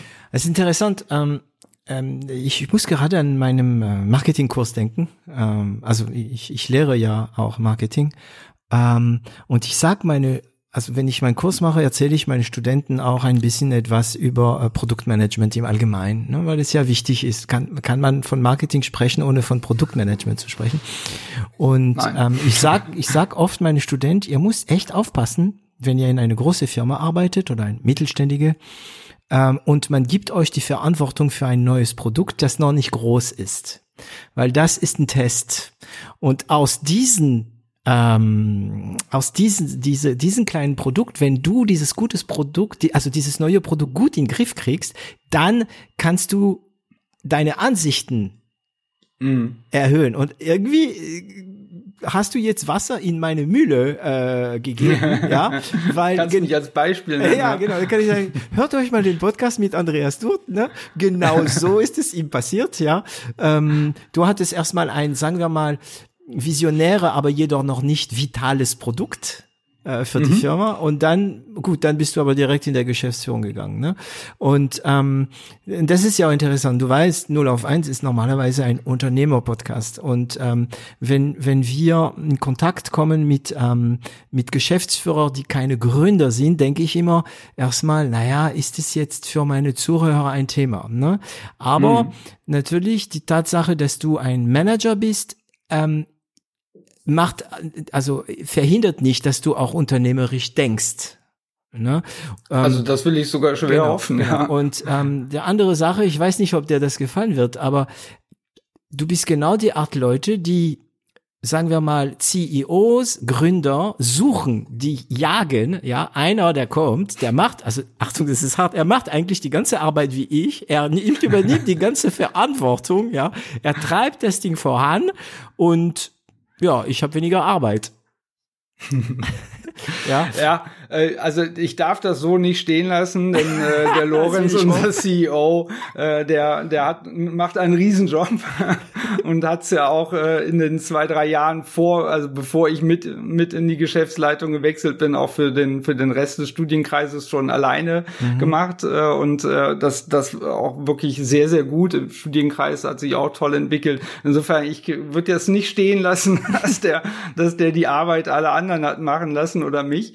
Ähm, aber für die Online-Nachhilfe haben wir ein bisschen Arbeitsteilung gemacht. Ja, ja, ja die machen dann eine andere Arbeit und konzentrieren sich. Also ich, ja. ich, ich mache das jetzt. Also wir sind natürlich bei l'Agence ähm, noch nicht so groß wie, wie, wie Studienkreis, aber ich mache das jetzt so, dass, dass, dass die Leute, wenn man die Leute Verantwortung gibt, kann man sich auf das konzentrieren, was man gerne Schrägstrich gut kann als äh, mm. als Gründer ne ähm, ja und und ich ich wollte noch was sagen um um die äh, um die ein bisschen weh zu tun. Ähm, ich hab's vergessen.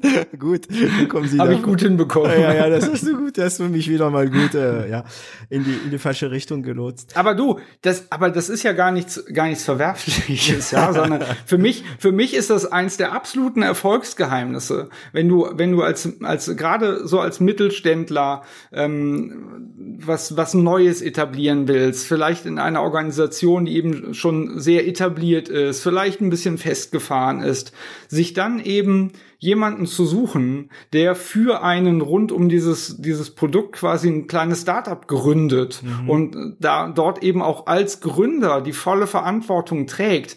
Aus meiner Sicht ist das, ist das gar nicht verwerflich, sondern das ist ein absolutes Erfol äh, Erfolgskonzept. Ja klar, und natürlich. Wir haben uns Deswegen das, wir haben uns das im Studienkreis gesucht. ja, wir haben uns das im Studienkreis auch, auch beibehalten. Also ja. wir haben seit der Online-Nachhilfe auch noch zwei, drei andere Produkte in, in dieser Art ähm, äh, an den Markt gebracht und wir waren auch nicht immer erfolgreich. Also mindestens ah. eins davon ist auch, ist auch ganz schnell äh, Hast haben wir auch wieder eingestampft. Gegen die Wand gefahren? Ja, das war dann zwar nicht ich, aber es war, aber, aber ich habe mich natürlich äh, äh, total eingemischt.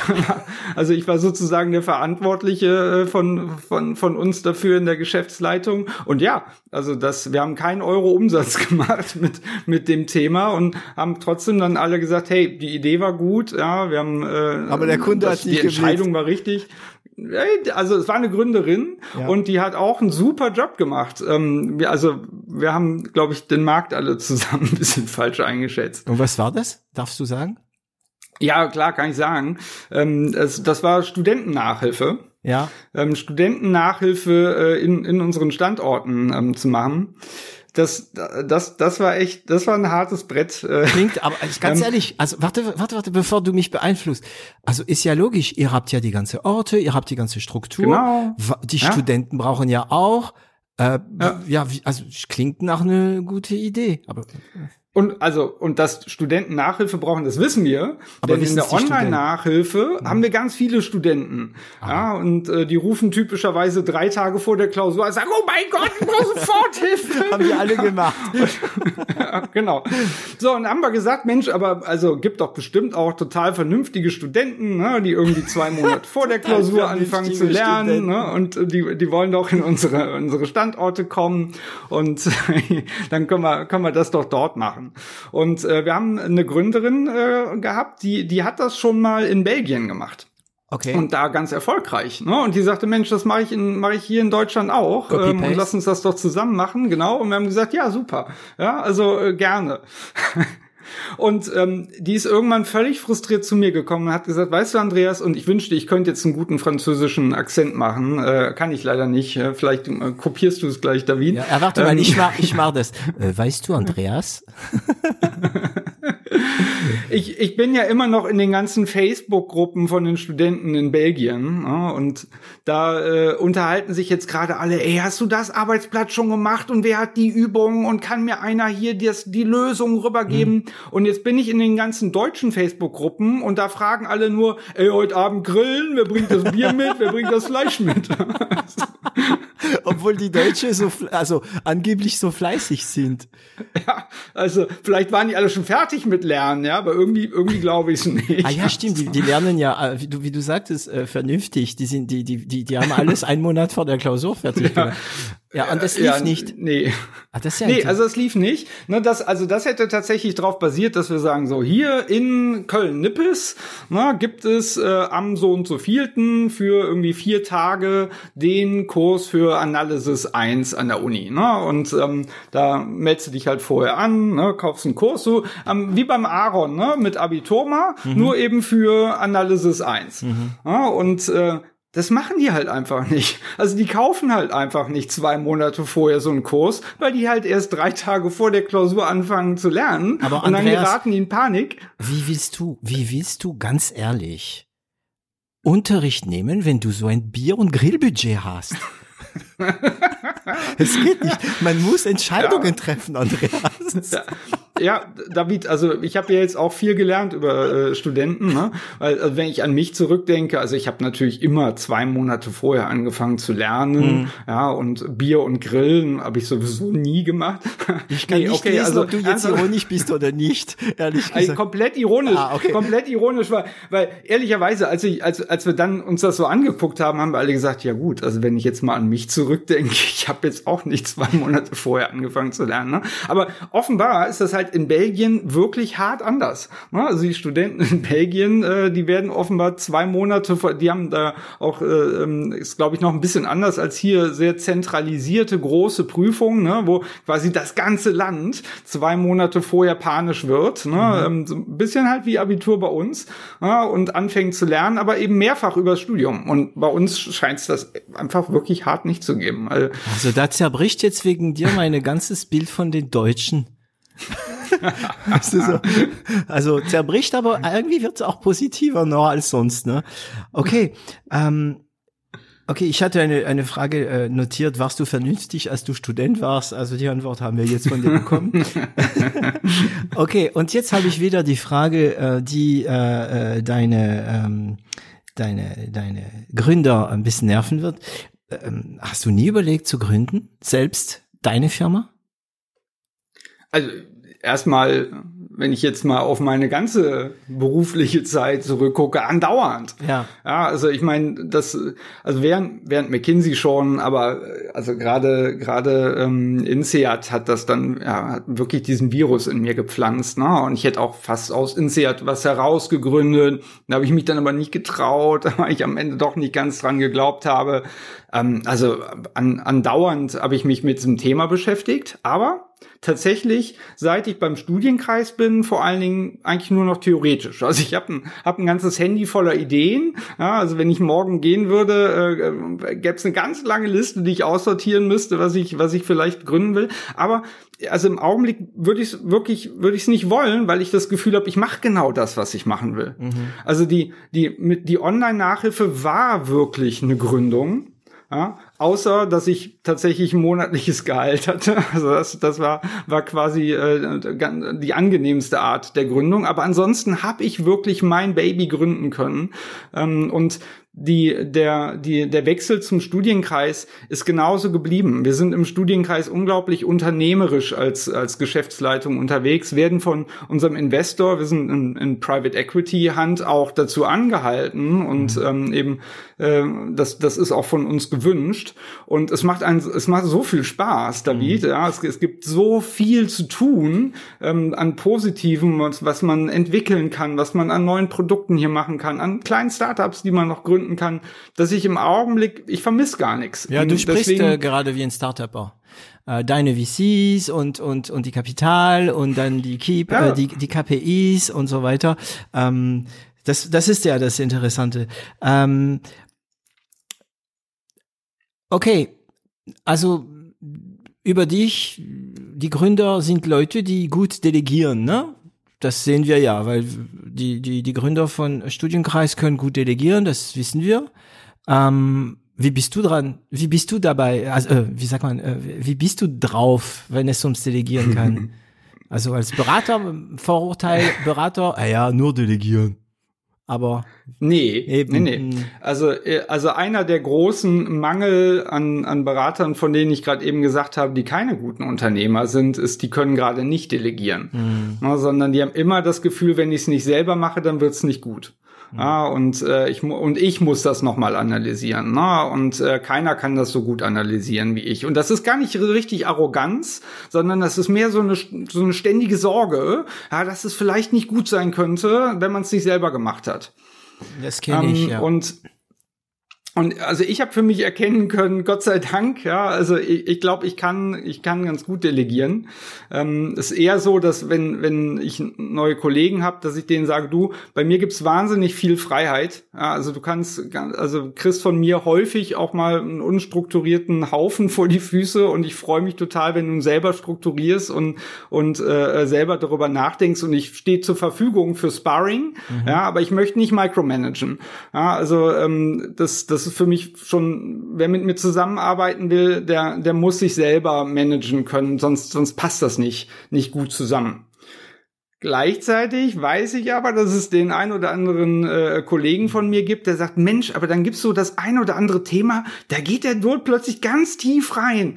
Ja, und man fragt sich so, hä, wieso denn jetzt? Ja, also mhm. warum denn plötzlich und warum hast du plötzlich auch so eine starke Meinung dabei? Ja, und ich wenn ich mich selber beobachte, es gibt halt einfach einzelne Themen, wo ich sage, nee, das ist mir jetzt aber wichtig. Ja, das ist mir persönlich einfach wichtig und da möchte ich einfach tief reingehen. Und das hat auch gar nichts damit zu tun, dass ich nicht vertraue, ob derjenige das gut macht oder, äh, oder nicht gut macht, sondern wo ich sage, ich glaube, das ist einfach, einfach echt wichtig für uns als Unternehmen jetzt. Und ähm, da, da möchte ich jetzt eben einfach auch mich mit rein investieren.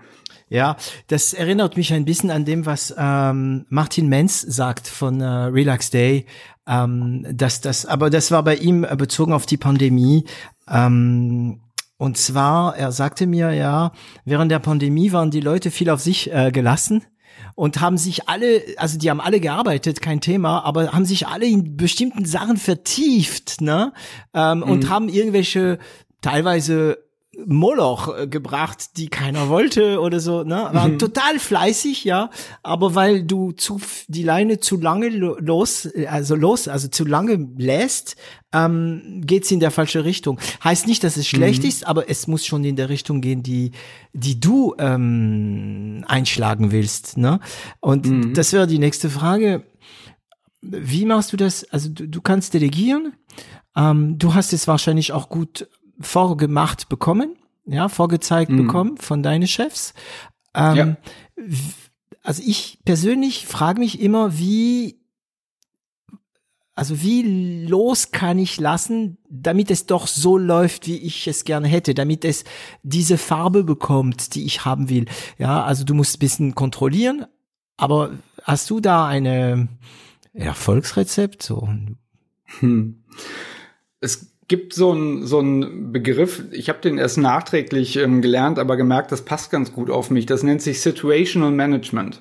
Okay. Ähm, und das, das geht davon aus, dass du grundsätzlich erstmal loslässt und relativ weit weg bist und, und delegierst. Ne? Und hat auch viel mit Management by Objective zu tun, also einem, einem Kollegen, einem Mitarbeiter zu sagen, pass auf, wir vereinbaren, dass das dein Ziel ist, ja, und ähm, wie du das erreichst, ist mir erst einmal egal. Ne? Wenn du willst, bin ich hier, damit wir zusammen drüber nachdenken können. Ne? Aber erstmal reden wir darüber, was dein Ziel ist und nicht darüber, wie du es machen sollst. Ja? Das, das überlasse ich erst einmal dir. Aber das Situational Management heißt, du bleibst, du guckst schon immer mal wieder hin. Ne? Genau. Und bei mir ist das zum Beispiel, dass ich mit allen Mitarbeitern einen Joe Fix habe. Ne? Bei ganz bestimmten Themen, wo vielleicht mehrere dran sitzen, machen wir ein Projekt Joe Fix. Ne? Einmal die Woche zum Beispiel und reden darüber, was passiert. Und wenn ich dann merken würde, was Gott sei Dank echt bei, bei, bei mir nicht oft passiert, weil ich, ich finde, wir, haben, wir haben ein echt super Team bei mir. Ähm, aber wenn, wenn man das Gefühl hat, Mensch, das geht jetzt nicht ganz in die Richtung, in die ich es eigentlich haben wollte, dann fängst du an, näher ranzurücken. Und je größer das Problem sozusagen ist, desto näher rückst du ran, bis hin, dass du dann eben tatsächlich irgendwann doch sogar anfangen würdest, dich operativ mit einzumischen und zu sagen, nee, okay, ich, ich will, dass es so gemacht wird und deswegen gehe ich jetzt auch mit rein und, und mach's einfach mit. Und wenn du dann merkst, dass es wieder läuft, dann, dann ziehst du dich wieder weiter zurück. Mhm. Das heißt, dein, dein Management ist abhängig von der Situation, Situational Management. Und damit bin, bin ich gut gefahren, muss ich sagen. Mhm. Ein kleines Risiko ist natürlich immer, wenn du viele Freiheiten gibst, dass vielleicht auch echt mal was schief geht. Ähm, und dann ist mir immer unheimlich wichtig, das sage ich auch jedem, der, der vielleicht neu anfängt mit mir zu arbeiten, dann schmeiß ich dich nicht unter den Bus.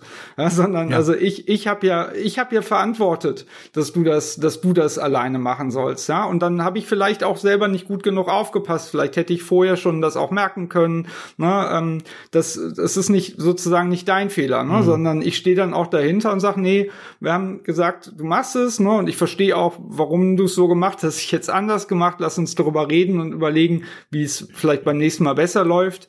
Ähm, und beim nächsten Mal versuchen wir es wieder so. Mhm.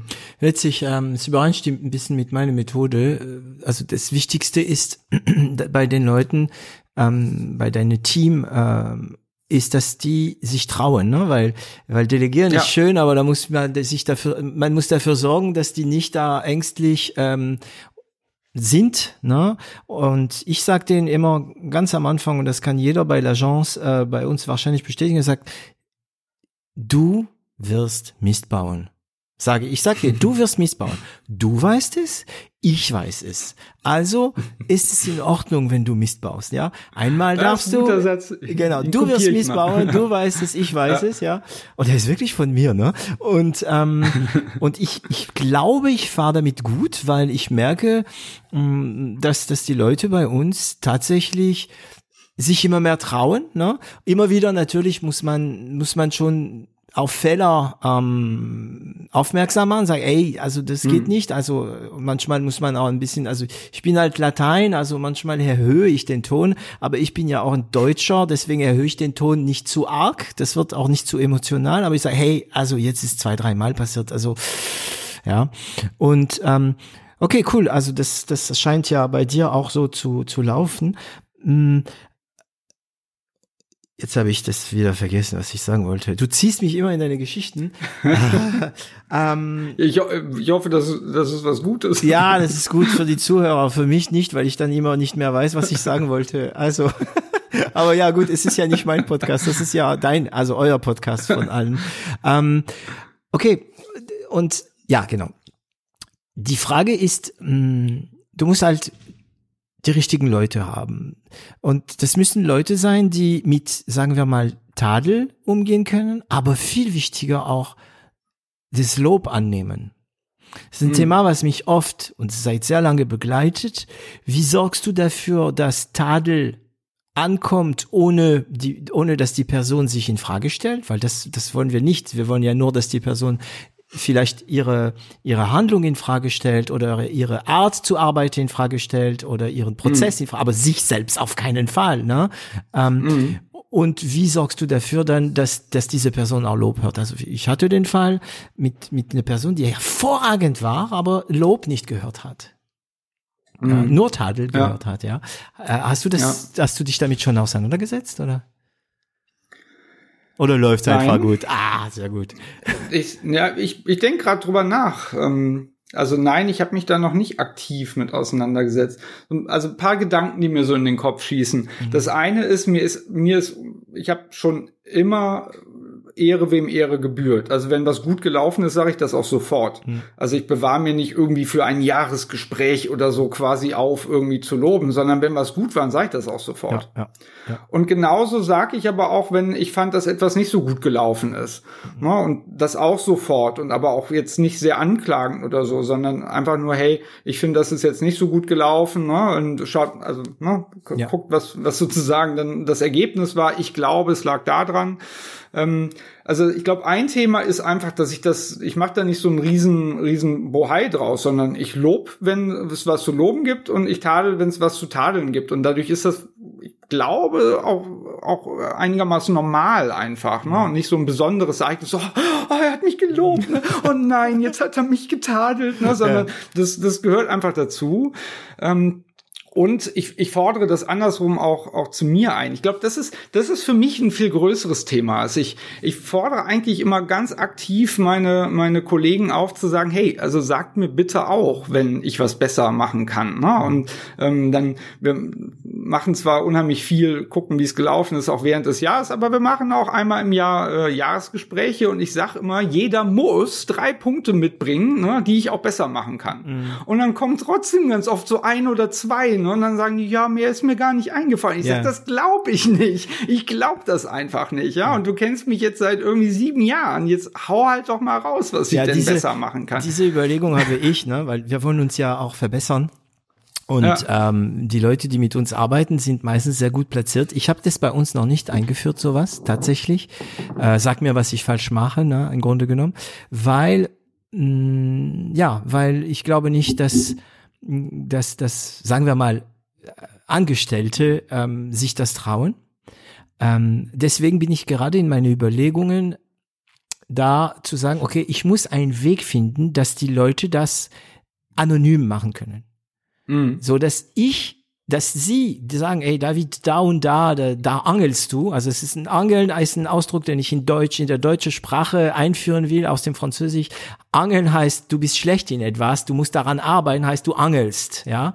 Mhm. Ähm, dass die Leute die Möglichkeit haben, dich völlig anonym ähm, aber trotzdem in einen Prozess, ne? Also ja, äh, mhm. völlig anonym äh, sagen können, da und da angelst du, David, da musst du was dran machen, weil mhm. wenn du eine, also besonders bei euch, wenn du ja, sagen wir mal, 100 Leute hast und du hast dann von diese 100 Leute, also es gibt natürlich ein paar, die werden sagen, äh, Sachen, die die nicht stimmen, aber wenn du drei, vier, fünfmal das gleiche Feedback bekommst, dann weißt du, oh, da müsste ich dran Dann weißt du, da ist was dran. So. Ja. Also ich glaube ja. an, ähm, auch wenn es manchmal ein komisches Geruch hat, äh, glaube ich an diese Anonymität manchmal. Ne? Mhm. Und ich weiß noch nicht, wie ich das umwandeln soll. Also ich denke mit, mit äh, vielleicht mit, ich habe sogar über Trash-Mails äh, überlegt, das zu, zu machen. Mhm. Ja, also so diese mhm. kostenlose, kurze Mails, die man machen kann. Ja. Ähm, die nächste Frage ist, will man das hören? Ne? Aber das, äh, die wichtigere Frage ist, äh, ja, muss man das hören? Keiner, keiner hört's gerne, ja, ne? Ja. aber willst du es hören? Ja, auf jeden Fall. Ne? Also ich, also erstens also geht mir geht mir jedenfalls so. Also ich will doch wissen, wenn ich was besser machen kann. Ich will doch nicht immer denselben Fehler mehrfach machen. Ne? Und mhm. noch schlimmer ist ja, wenn ich es nicht merke. Also dann soll mir das doch bitte jemand sagen. Und klar finde ich das dann doof in dem Moment, ne? weil ich denke, oh ehrlich, ich dachte mal, das mache ich eigentlich ganz gut. Ne? Ja. Aber, äh, aber dann willst du es doch, willst doch ganz besonders wissen. Und ich bin auch überzeugt, also das macht dich als als Mensch, das macht dich als Unternehmer, als Gründer, als Manager, macht dich das besser. Ah, und da musst du dann halt durch, dass das in dem Moment dann vielleicht nicht so cool ist. Mhm. Und übrigens, ähm, das ist etwas, was die, die großen Unternehmensberatungen für sich wahnsinnig etabliert haben. Also du wirst ja im bei McKinsey, bei BCG wirst du mehrfach im Jahr bewertet. Und das hat natürlich auch ganz harte äh, ähm, Dimensionen. Ne? Also ähm, bist du on track für die nächste Beförderung und wie fällt dein Bonus aus und so. Ne? Aber da ist auch ganz, ganz, ganz viel Qualitatives dabei. Also du hast immer einen Bewerter, der möglichst gar nicht viel mit dir zu tun hat. Ne? Der arbeitet in einer ganz anderen Industrie als du und so. Das ist ähm, gut. Der ist also Mhm. möglichst unabhängig. Ja. Und der interviewt die Leute, mit denen du zusammengearbeitet hast. Ah, Der ist völlig neutral, weil er dich überhaupt nicht Der kennt. ist völlig Mhm. neutral, genau. Der, der fragt die ne, und sagt, wie findest du den und was könnten der besser machen und was macht er besonders gut. Und daraus zum einen entsteht halt deine Bewertung daraus, der präsentiert dich dann in so einem, in einem Kreis von anderen Bewertern, ne, und dann einigen die sich da drauf, ähm, was, was das bedeutet, ne, versuchen das so, so weit wie möglich zu objektivieren, aber vor allen Dingen kriegst du danach ein ganz strukturiertes Feedback. Ne, der erzählt dir dann wirklich eine Stunde am Telefon, ähm, wie die Leute finden, wie du unterschiedliche Dimensionen handelst und ähm, das ist, das ist, das ist toll. Gold Ne, wert, und ja. das, ja, und nach dem, nach dem Call bist du auch manchmal wirklich auch, auch ein bisschen down, ne? weil du vielleicht gerade sehr deutlich gesagt bekommen hast, dass es irgendwie zwei, drei Sachen gibt, die, die du nicht so gut machst, wie du sie bei McKinsey machen solltest. Ne? Aber hast gleichzeitig auch zwei, drei Sachen gehört, die du wirklich gut kannst ähm, und auf die du bauen solltest. Also die, die Unternehmensberatungen haben sich das sehr, sehr zu eigen gemacht. Ah, das ist, das habe ich noch nie gehört. Also das ist sehr, sehr, also so Gold wert. Ähm, und was denkst du, an seine Stärke arbeiten oder versuchen, seine Schwäche zu verbessern? Ich glaube, dass es kein Oder ist. Ja, also ich, ich glaube, dass es, also du hast eine Chance, wenn du wirklich Stärken hast, die da was Brillantes draus zu machen. Ne? Also wenn du quasi schon eine Stärke mitbringst, dann auch nicht drauf verlassen, sondern dann feil sie wirklich aus, ne? weil dich, das macht dich dann ja, das ist jetzt so auch so ein Unternehmensberaterwort, aber distinctive. Ne? Also da, das, das unterscheidet dich dann wirklich von anderen und das ist dann ein, ein Grund, der dich vielleicht speziell erfolgreich macht und von anderen unterscheidet. Aber gleichzeitig gibt's einfach, wenn du ein paar Schwächen hast, ähm, die dich vielleicht wirklich auch behindern in, in, in deinem Erfolg, dann solltest du die zumindest auch auswetzen. Na, also ähm, wenn, wenn äh, für dich vielleicht, weiß ich nicht, Kommunikation wirklich nicht das Stärkste ist in deinem Leben, aber du bist wahnsinnig analytisch, dann kannst du natürlich auf die analytische Stärke bauen und kannst das ausfeilen. Aber wenn du es nie hinkriegst, dann deine Ergebnisse auch gut zu kommunizieren, ja, dann bringt dir das ja alles nichts. Das heißt, du solltest schon auch lernen, zumindest, wie kann ich das, was ich, was ich da habe, kommunizieren, ohne dass du deswegen, weiß ich nicht, eine Rampensau wirst oder ein Buchautor, ja. Es gibt Leute, ähm, es gibt äh, Leute, die sind wirklich gut, wirklich gut in dem, was sie machen und das kriegt keiner mit. Ja, Ja. stimmt. Ja. Das gibt es Und in leider eine auch, ne? Firma, ne, in eine Firma ist es einfach nur äh, Scheiße, ne, weil weil dann Ja. dann werden diese Leute, die die super gut sind, dann werden sie irgendwie gekündigt und dann wenn Ja. sie weg sind, dann wenn sie weg Dann sind, merkt man überhaupt dann- erst, was oh, weg ist. Scheiße. ja, genau, Ja. genau, genau. Ja. Ähm, das heißt, bist du, bist du, also du, du machst dich ja auch viel Gedanken über über diese diese ähm, Angestellte äh, Team. Ähm, ähm, bist du noch in diesen Einstellungsprozess drin? Kriegst du mit, wer da eingestellt wird, oder oder bist du außen vor? Also es kommt ein bisschen drauf an. Ne? Ähm, wir haben jetzt relativ viele äh, Abteilungen in meinem Bereich. Also beispielsweise äh, ist bei mir auch das, das Service Center, ähm, wo ähm, 40, 50 Kolleginnen und Kollegen sitzen und Kunden am Telefon beraten. Da kannst ne? du natürlich Und das nicht- auch, das ist kein, das ist kein Callcenter. Ne? Also da sind wir auch sehr stolz drauf. Wir messen das nicht nach Effizienz, sondern nach wirklich guter Beratung und so. Aber da bin ich, bin ich, weiß ich nicht, wen, wer da eingestellt wird. Ne? Da bin ich, bin ich relativ weit weg davon. Wenn natürlich meine, meine eigenen Mitarbeiter, das mache ich komplett alleine, ne? ähm, auch relativ wenig mit Person, Personalabteilungssupport, weil mir das einfach super wichtig ist. Ich möchte wissen, wer da direkt mit Also mir die direkt mit dir arbeiten, willst du dir wirklich selbst Ja, auf Okay. jeden Fall. in free, also in, Ähm, äh, in Freelance sozusagen, also völlig unabhängig von HR Was meinst und so du, wie meinst du Freelance? Also Ja, genau. Also das, das organ, also ich, ich bediene mich natürlich gerne solchen Dingen wie das die die Ausschreibung äh, nach hochstellen, ne? aber schon sie zu schreiben mache ich mache ich selber. Mhm. Ne? Ich hole mir auch Hilfe, also ich schicke die denen auch zu und sage, wie findet ihr die denn? Ne? Mhm. Aber mir ist wichtig, dass die aus meiner Feder kommen. Ne? Und mir ist ganz wichtig, dass ich das Erstgespräch gemacht habe. Also ich mache zum Beispiel wahnsinnig gerne mit Kandidaten, die mir auf dem Papier gefallen, erstmal einen ganz kleinen Kennenlern-Call, einfach nur 20 Minuten. Ähm, und äh, das, das will ich machen. Also das soll, das soll auch niemand anders machen. Und das, das ist mir unheimlich wichtig. Und dann gibt's halt Schlüsselpositionen, ne, die vielleicht jetzt nicht direkt bei mir sind, aber da gucke ich zumindest auch mit hin. Ne? Aber auch nicht so, dass ich irgendwie äh, da sage, hier, ich sag dir mal, wen du, wen du einladen sollst, sondern ich, ich biete quasi an, dass ich mit drauf gucke, dass ich mhm. vielleicht auch mal mit in ein Interview gehe, sag auch meine Meinung. Mhm. Ne? Aber wir haben auch schon Einstellungen gehabt, da habe ich gesagt, also ich würde es nicht machen und ähm, die Kollegin hat gesagt, doch, ich würde es aber machen und dann habe ich auch gesagt, okay, es ist, ähm, ist, dein, ist, ist, ist deine neue Kollegin, ähm, dann mach's so. Und, auch schon ein paar Mal dann auch die Kollegen richtig gelegen, ja, und ich falsch. Also mhm. äh, ich setze mich dann da auch nicht notwendigerweise durch. Ja, ich, ich lese gerade ein Wort, der heißt, sie werden einen großen Fehler machen. Und äh, das ist ein geiler Titel. Ja, ja. Und ähm, da, da geht es teilweise um diese ganzen Einstellungsprozesse und diese diese Bias, die man hat und äh, die Meinung, die man sich macht über die Leute mhm. innerhalb von einer Minute und dass man mhm. alles durch diesen Filter danach durchgehen lässt und mhm. so weiter. Ja, klar. Ähm, da sind wir alle nicht gefeilt. Ja, ja nichtsdestotrotz äh, gibt es Leute, die die anderen besser lesen können als als andere. Hm? Ähm, mhm. Kannst du, glaubst du, also wie schätzt du dich ein? Kannst du Menschen gut lesen?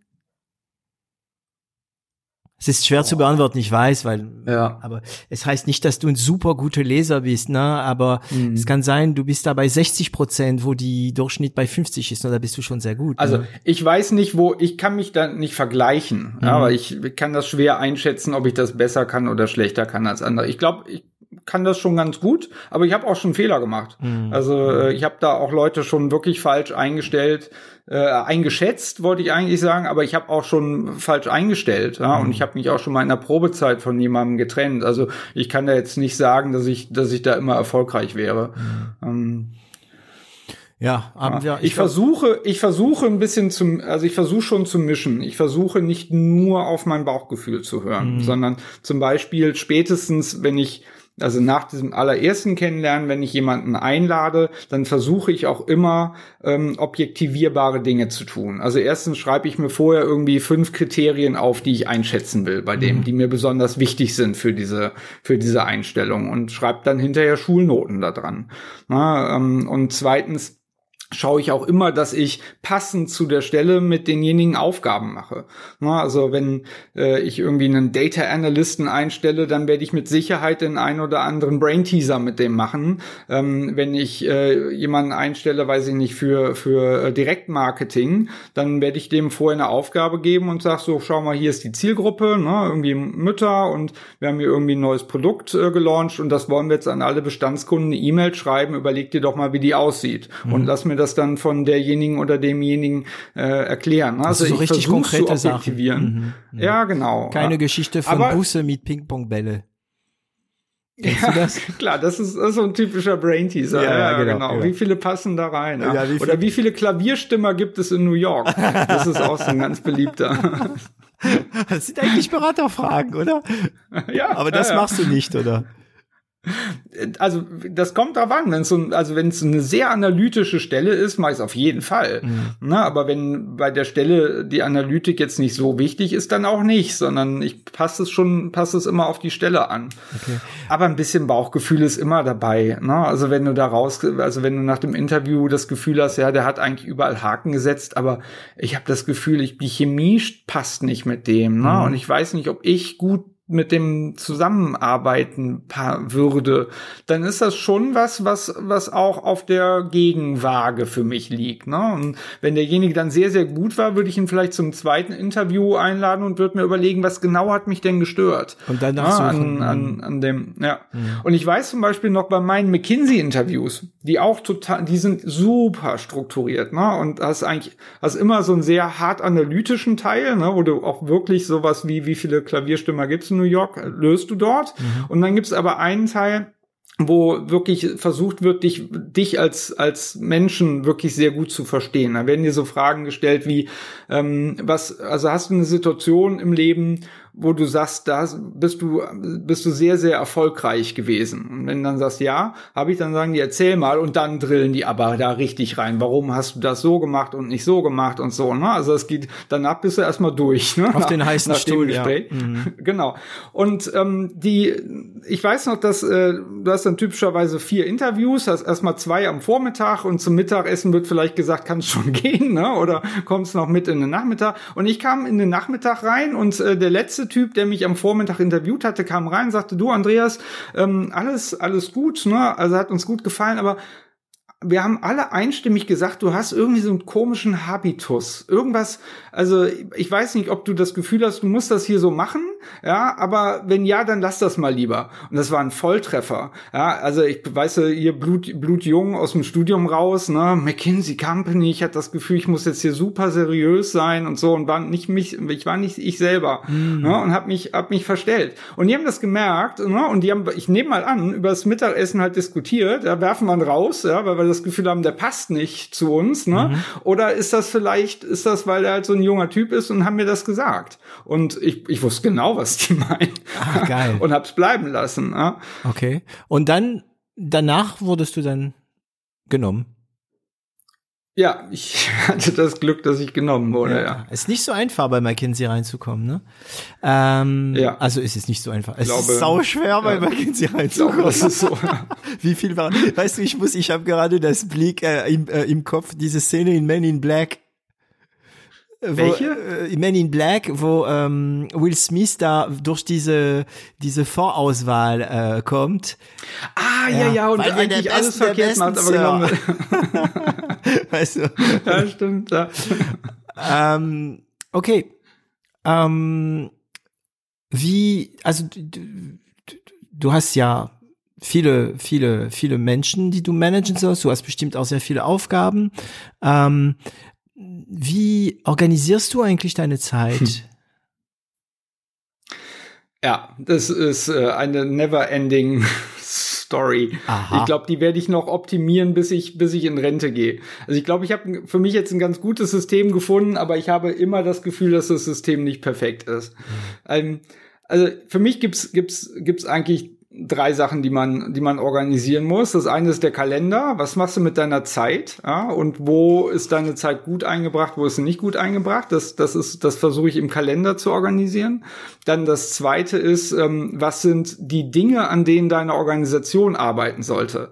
Also quasi immer zu, du und deine Organisation zu wissen, was sind jetzt gerade wirklich die wichtigen Sachen und was sind nicht so die wichtigen Sachen. Also einen Überblick zu behalten, was sind so gerade die Projekte, die, die, die Workstreams, die so laufen. Ähm, und das dritte ist, die To-Do-Liste irgendwie zu pflegen. Ja. So, und also in, in absteigender Reihenfolge, ähm, das, das, äh, das mit den Workstreams, ich glaube, das kriege ich gut hin, ähm, weil ich eben diese äh, Angewohnheit habe, mit allen meinen Teams nicht nur Joe Fixes zu haben, sondern auch immer aufzuschreiben. Ja, es gibt immer eine Agenda für den Joe Fix. Ähm, wir, wir gucken wir immer noch mal durch die letzte Agenda drüber. Wir haben immer einen Überblick, was sind gerade hier die wichtigen Themen in, äh, in der Digital-Marketing-Abteilung und so weiter. Ähm, und ich glaube, das, das funktioniert, funktioniert ganz gut und das hilft den Teams und das hilft mir, dass wir, dass wir uns immer gut strukturiert halten. Dann das zweite, der Kalender, ja, der, ähm, den, den versuche ich äh, sehr, sehr gut zu pflegen. Das ist das eine. Aber was ich schwieriger finde, ist die Balance zu halten zwischen, wann wird es zu viel Joe Fix und Regeltermin und der ist halt einfach da, weil man ihn halt immer macht. Und welche Meetings brauchst du wirklich? Und der Kalender ist gefühlt halt immer zu voll. Ja, also ich, ich brauche auch ab und zu noch mal wirklich einfach ein bisschen Zeit für mich zum Strukturieren, zum Nachdenken. Und wenn ich habe an ganz vielen Tagen einfach von 9 bis 17 Uhr durchgehend Meetings und VCs und so. Und das, diese Balance hinzukriegen, ja, da dann auch mal was rauszuschmeißen und zu sagen, man, diesen Joe Fix brauchen wir einfach nicht mehr oder der reicht auch alle zwei Wochen oder sowas. Oder man braucht Das mich ist- da nicht, ja. Ja, stimmt, mhm. genau. Ich musste eigentlich nicht mehr rein. Das könnte mhm. jetzt, das könnte er ohne mich machen. Ja, ne? ja. absolut. Das, das ist ein, ein, ein Thema, wo ich immer wieder versuche, auch einen Schritt zurück selber zu machen, wieder da drauf zu gucken und zu sagen, ist das jetzt nicht mittlerweile wieder zu viel und woran liegt das eigentlich? Mhm. Und, und ich, und dann die To-Do-Liste, also ich glaube, ich setze mittlerweile irgendwie das siebte oder achte System an, an, an To-Do-Listen. Ah, ja, ja. ja ähm, also erzähl ich, also, mal, das ist ein, ein, rekurrentes Thema hier bei äh, 0 auf 1, äh, die, die Notiz, die man sich macht. Ähm, ja. äh, der achte, okay, komm, lass also uns mal hab, deine Ex auf, aus. Ich habe schon, ich habe alles durch. Ich habe alles durch. Also ich habe die Outlook-Aufgaben durch, Klar. ich habe eine Excel-Tabelle äh, durch, ich habe ähm, einen ne Termin, den ich mir jeden, also einen Serientermin in Outlook von 8 bis 9 Uhr, ich immer gesagt habe, die Zeit Zeit blocke ich mir für, für mich und meine To-Dos. Da habe ich dann die To-Dos reingeschrieben. Ähm, ich habe äh, Wunderlist äh, probiert ähm, und mittlerweile bin ich bei Trello. Ah. Ja, äh, ja, also so ein, so ein eigentlich so eine Art Kanban-Tool, ne? Mhm, mhm, ähm, und ich hab aber für, für mich quasi da Spalten, ne? Die, die ersten drei Spalten sind, was mache ich heute? Die nächste Spalte ist, was, was, was kommt als nächstes auf heute? Mhm. Die nächste Spalte ist, was kommt als nächstes in nächstes? Okay. Und dann habe ich noch so ein paar thematische, ne? also wie Marketing und IT. Also gar und so. kein Kanban eigentlich. nee, null. Also die ersten drei sind so ein bisschen du, du, Kanban, du, ne? nach dem ja. Motto. Ja. ja. ähm, und aber das, die ist halt auch, die ist tendenziell auch immer viel zu voll.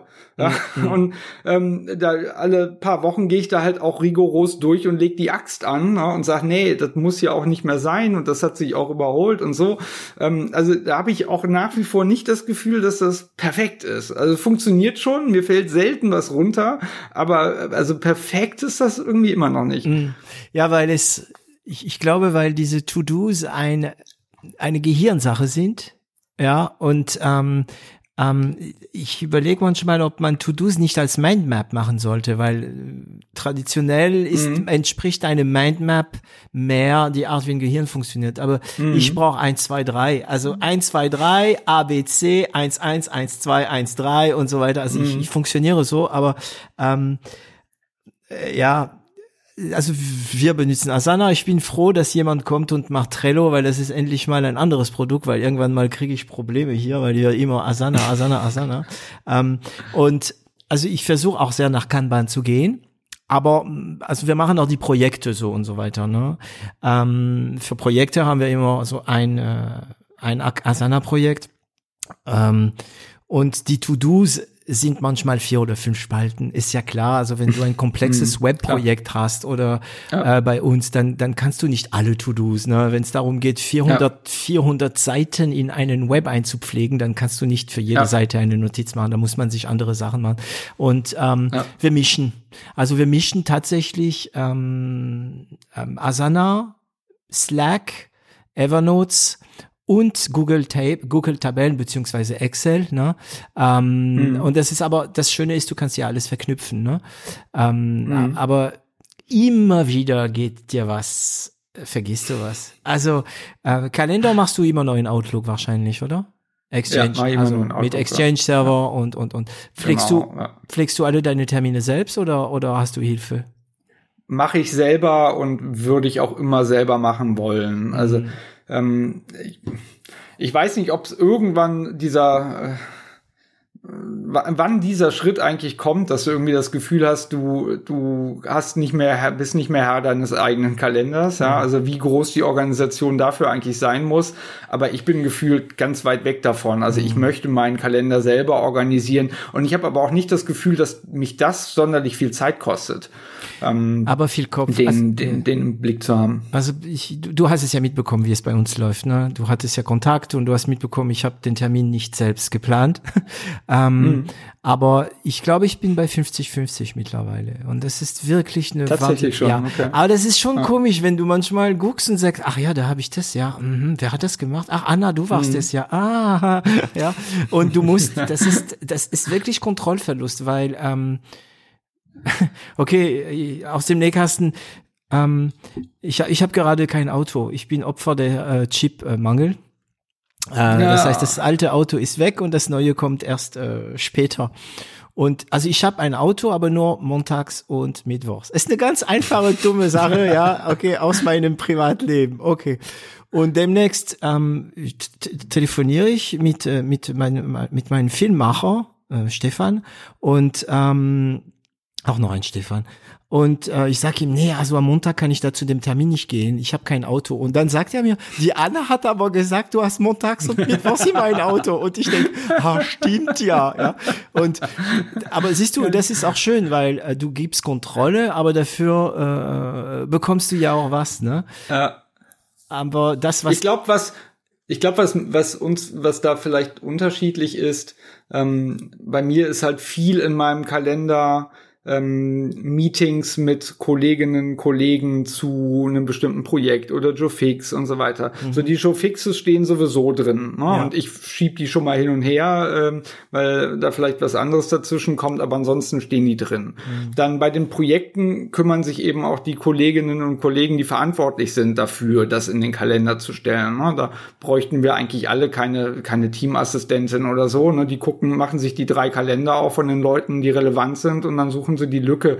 Das kostet jetzt auch nicht so viel Zeit. Mhm. Wenn ich jetzt vielleicht einen, einen Podcast, hätte, Podcast hätte, ne, und da hängt ja unheimlich viel dran, dann mit denen, mit denen man spricht, eben ein, ein Interview auszumachen und, und, das Vorgespräch und so weiter. Das sind ja sehr wiederkehrende Kalenderaufgaben, die ja. am Ende aber auch Zeit fressen. Ich glaube, da kann ich gut verstehen, mhm. warum, warum du sagst, nee, da, da hole ich mir auch Hilfe für. Ich glaube, das, das macht dann auch Sinn.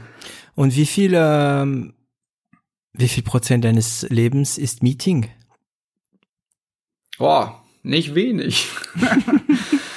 also ich würde mal sagen, äh, von, von, so einem, von so einem typischen Arbeitstag sind ah, wahrscheinlich schon 75 Prozent sind mhm. davon schon Meeting bei mir. Und ähm, Arbeit nimmt bei mir auch viel Raum, Raum ein an, an, an so einem Tag. Also ja, von, von meinem Leben am Ende wahrscheinlich schon so 60 Prozent oder sowas. Okay. Und machst du dich Notizen auch? Ja, sehr viel. Also ich bin ein ganz Trello großer F oder nee, äh, die mache ich in OneNote. Ähm, OneNote. Und, äh, aber OneNote, genau, mhm. von, von Microsoft. Von hier aus der, aus der Office Suite. Mhm. Und da ist aber der ganz wichtig auch bei, bei allen Sachen, wo wir uns als Team treffen, Projekt oder so, wir haben alle das gleiche OneNote dann. Ja, und einer macht sozusagen die Notizen dafür, aber alle sehen's. Mhm. Ja, weil dann ist, bist du auch automatisch mal abgestimmt. Dann hat sich nicht der eine die Notiz so gemacht und der andere so, sondern alle wissen, nee, so haben wir es notiert mhm. und so ist es auch. Mhm. Und ähm, aber wenn jetzt niemand anders macht, also ich notiere mir unheimlich viel viel in, in, in OneNote. Gar nicht so immer, weil ich es dann nochmal nachlesen kann, sondern weil ich glaube, dann bleibt es bei mir erst im Gedächtnis hängen. Ja, ja. Stehst du manchmal irgendwie manchmal auf und machst schnell eine Notiz? Nee. nee. Also wenn ich mal eine Notiz irgendwie machen will, wenn ich schon im Bett bin, dann schicke ich sie mir schnell per E-Mail. ja, das ist am schnellsten auf. Hallo Dominik Benner. Der macht alles mit E-Mail. dann trage ich es am nächsten Tag da ein, ja. wo es hingehört. Aber ich mache das sau wenig. Also wenn ich einmal im Bett bin, ist für mich, ich habe das irgendwann für mich gelernt, wie ich den Kopf dann abschalte von, mhm. von Arbeit. Ah, ich habe so viel Zeit am Tag mit Arbeiten verbracht. Ähm, wenn ich dann ins Bett gehe, dann will ich auch schlafen oder vielleicht noch was lesen. Ah, und ähm, da schaffe ich es ganz gut, dann auch, äh, auch Arbeit mal Arbeit sein zu lassen. Und wo hast du die meisten Ideen? Wann? Beim Spazierengehen, Aha. unter der Dusche. Ah, interessant. Unter der Dusche. Ja.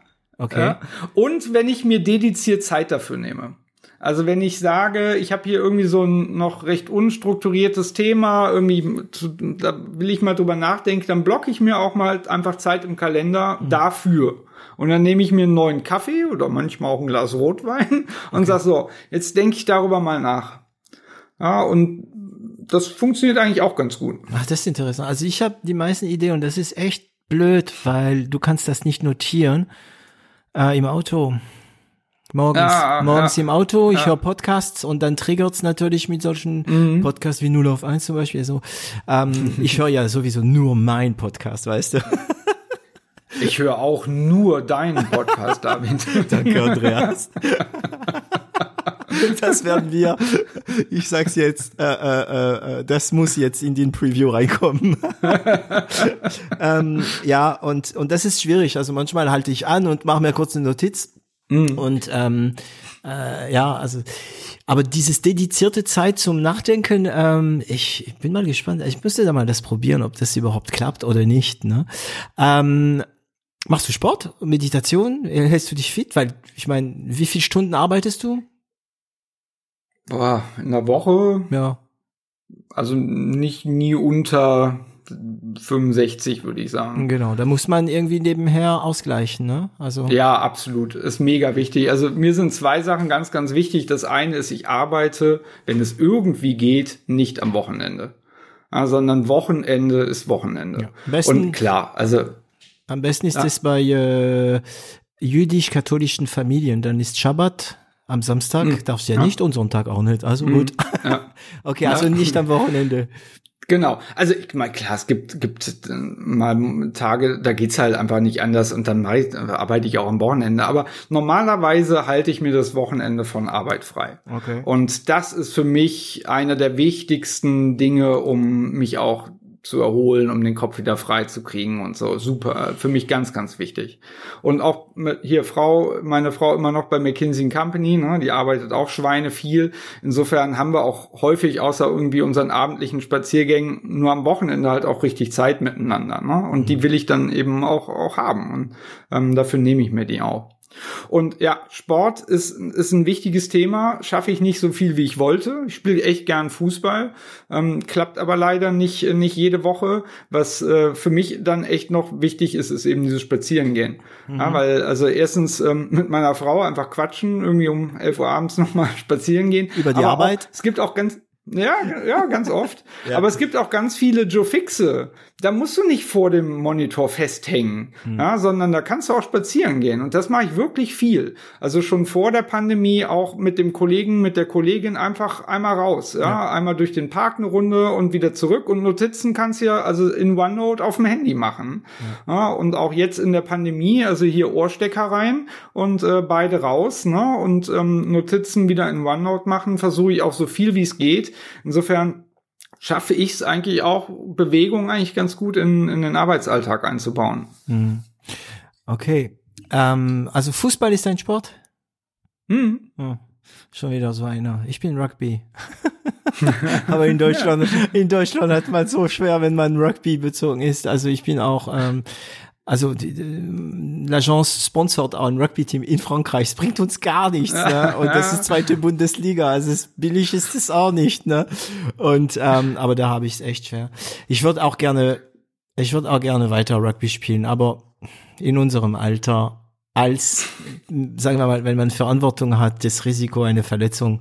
Ähm, oh, wobei man verletzt sich du. beim Rugby weniger als bei Fußball. Also ja, ja, also ja, ja, es sieht nicht so aus, aber also ich habe ich hab, ähm, in, in, in, in INSEAD das mitbekommen. Mhm. INSEAD hat auch immer ein Rugby Rugby Team mhm. und da kommen also das ist ja genial bei INSEAD ist ja wahnsinnig international. Ne? Mhm. Also aus in jedem in jeder Klasse in jedem Jahrgang hast du immer 30 bis 40 Nationalitäten. Also mhm. super cool.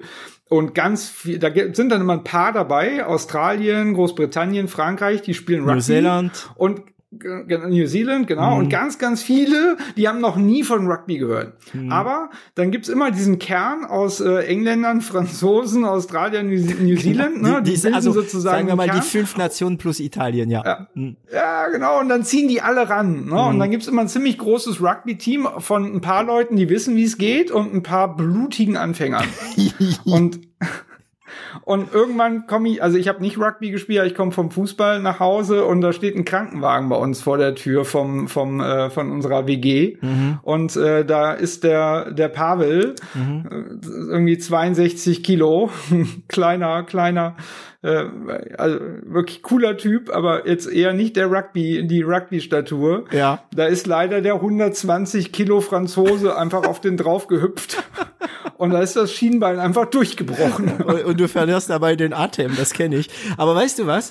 Ich finde, dass es viel mehr Parallele gibt zwischen Rugby und Unternehmen als zwischen Fußball und, und Unternehmen, weil Ja, also ich, ich sage alle, die, alle, die diesen Podcast hören, sollen sich mal ein Rugby-Team richtig anschauen. Es gibt alle Gabarit. Es gibt der große, starke, schwere 130, 140 Kilo, aber es gibt auch die rund 1,80 Meter Typen. Gut, unter 80 Kilo machst du dich beim Rugby ein bisschen schwer, das stimmt schon, ne? Aber es gibt die auch die kleinen, weil ab, ab so, also abhängig davon, ab wo du spielst, ist auch bei, bei, wie bei Football, ne? Musst du ein anderes Gabarit haben. Und ich war immer dritte Linie, ich war immer so, damals so, ja, so 80 Kilo, ähm, 75, 80 Kilo, 1,80 Meter und ich hatte meinen Platz in einem Rugby-Team. Ne? Ähm, und in der Firma ist es ja auch so. Du brauchst der Kommunikative, du brauchst der Abgefahrene, du brauchst der total Stile, du brauchst die super intelligente, äh, die voll in andere Sphären, also du brauchst wirklich verschiedene äh, Profile. Und bei Rugby ist es wirklich so, also wenn man sich ein Team anschaut, ähm, ist es so. Aber natürlich passiert es, dass du der Düne irgendwann mal ein Fetter auf die Fresse kriegst, ja. äh, äh, und das, ich weiß noch, ich habe jetzt ein Bild im Kopf. Ich hatte mal einen Ball gerettet, also mein ganzes Team war glücklich drauf und also es, es war so, die die das äh, das Gegenteam war fast am Essay, ne? Und ich habe es geschafft, der Ball in unsere Zone äh, zu legen mit meiner Hand drauf. Das heißt, die können nicht mehr spielen. Und irgendeiner erste Linie, also da sind die, die diesen Pack sind, die richtig dicken mhm. Typen, mhm. ja, äh, hatte noch ein bisschen Inertie und hat diese Inertie auf mich gelassen. Das heißt, er ist mich auf den Rücken gesprungen. ich bin aufgestanden und zum Trainer gegangen. Ich sag, kann ich atmen? Weil er wusste, was zu tun ist. Weißt du, er nimmt dich und er zieht dich und dann kannst du wieder atmen. Und das passiert bei Rugby. Und ähm, das passiert ja aber auch in der Firma. Ja. Hm. Okay, ja, ja das stimmt. Ja, also, ich meine, du hast auch beim Fußball unterschiedliche Rollen. Ne? Also ich zum Beispiel, ich kann gar nicht gut Fußball spielen, aber ich kann verdammt schnell laufen. ich bin ein Fußball-Albtraum. Ich bin, weil durch Rugby weiß ich mich auf dem Feld immer super gut zu platzieren. Das heißt, hm. ich stehe bei Football, bei Fußball immer allein vor dem Gegentor und krieg den Ball. Aber ich bin null fähig, diesen verdammtes Ball im Tor zu schießen. okay, ähm, wir sind ein bisschen irgendwie weg vom Thema gekommen, aber egal. Ähm, ja, das sind Themen, die darf man nicht ansprechen. Rugby und Wellenreiten, das ist äh, gefährlich. Ähm, du, wir sind schon über zwei Stunden, also nee, fast zwei Stunden unterwegs. Ähm, ich glaube, wir haben ja auch. Äh, Fühlt sich an wie zehn Minuten. Ja, gell? Also ja, ja, ja das macht Spaß. Ja, macht macht wirklich Spaß. Ähm, ähm, paar Standardfragen am Ende. Mh, mm, ähm, was, äh, wie findet man dich? Wie kontaktiert man dich am besten? So LinkedIn, Facebook, Insta, TikTok? Äh. Also ich, ich bin überall, mhm. aber am, am, äh, am besten gerade jetzt hier für alles, was irgendwie mit Geschäft zu tun hat, auf LinkedIn. LinkedIn ah, also mhm. das kriege ich auf jeden Fall ähm, dann mit. Ähm, Facebook bin ich nicht mehr so oft drauf. Insta ist für mich mehr ein Thema, selber zu gucken. Ähm, und äh, also wenn, wenn, wenn man mir eine Frage stellen will, keine Ahnung, um Entrepreneurship oder so, also am mhm. besten auf LinkedIn. Okay, cool. Ähm, gut, da du ja natürlich alle Folgen von 0 auf 1 gehört hast, kennst du die, äh, die nächsten Fragen wahrscheinlich. Ähm, mm, wenn du den äh, jungen äh, Andreas, sagen wir mal, ja, genau. Kurz nach diesem Gespräch bei Mackenzie, äh, das war gleich nach deinem Studium, Mackenzie, oder? Nee. Ja, doch, tatsächlich direkt doch. nach dem Studium. Also, ja. also kurz, also kurz nach diesem ähm, Habitusgespräch bei Mackenzie, ja, etwas ins Ohr flüstern könntest, was wäre das? Ja. Ganz ruhig, mach dir nicht so in die Hosen.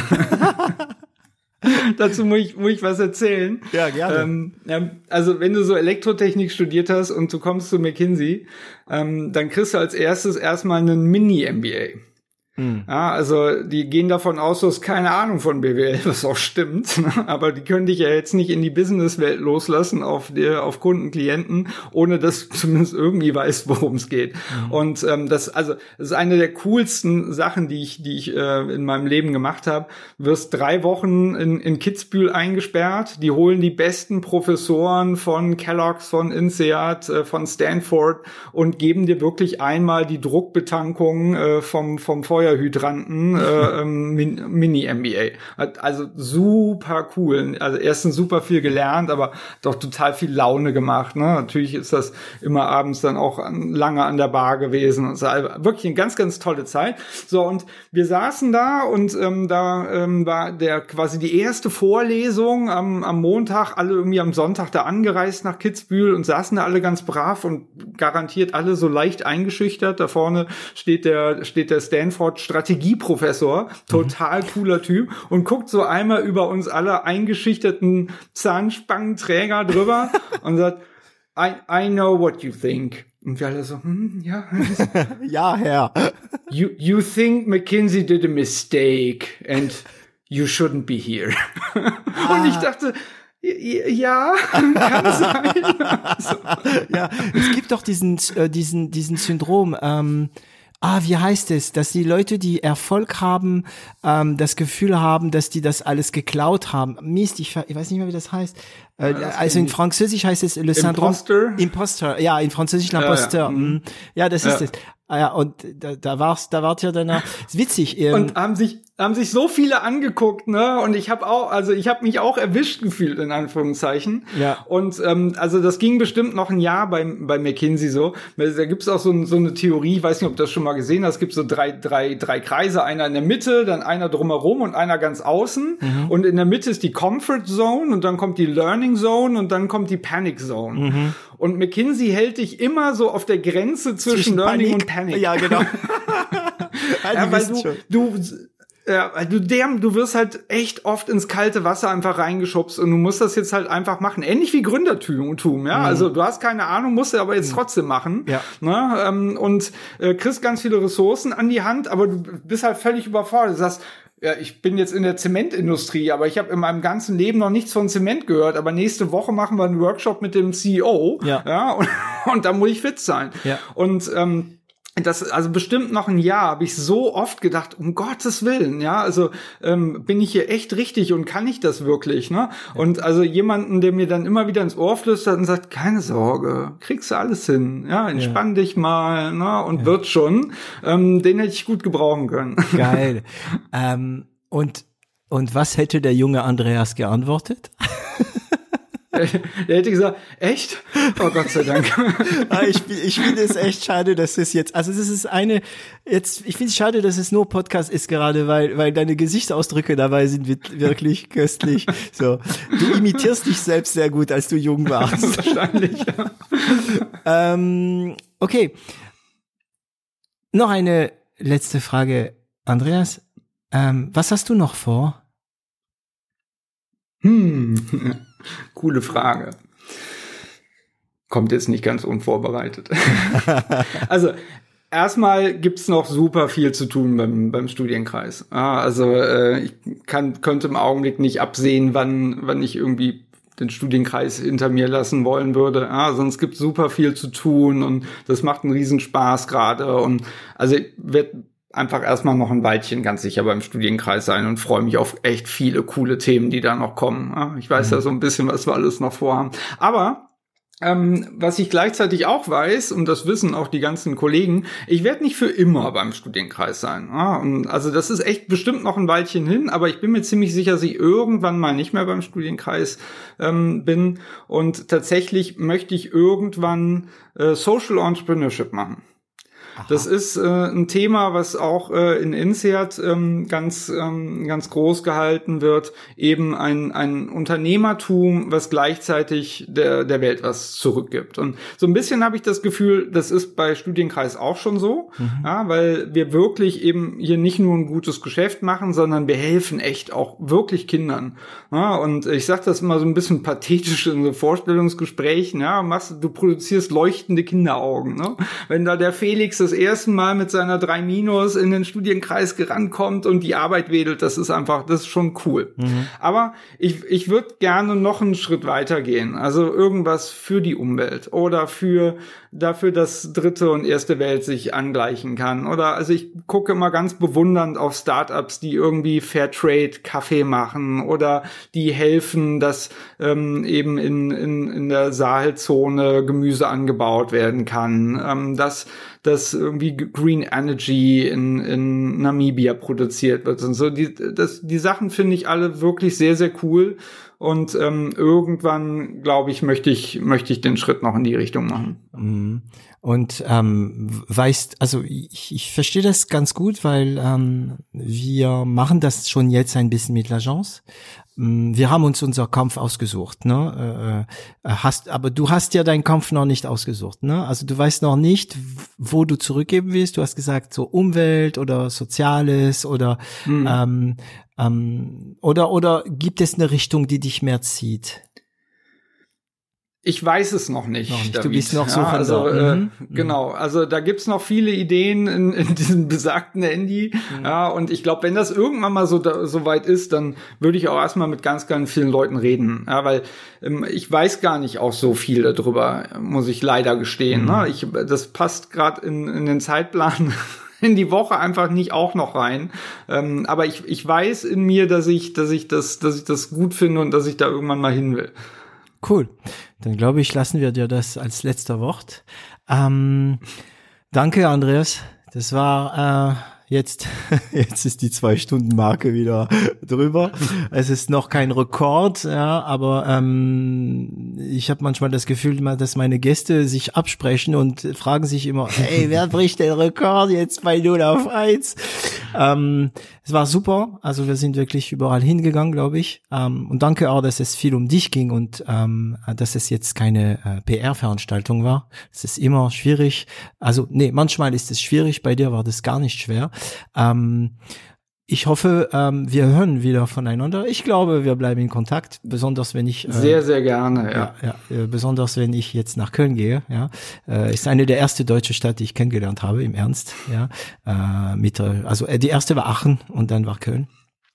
Und ähm, danke dir und tschüss, Andreas. Danke dir, David. Hat viel Spaß gemacht. Wünsche dir alles Gute, bleib gesund und ich bin mir auch ganz sicher, dass wir uns wiedersehen und hören.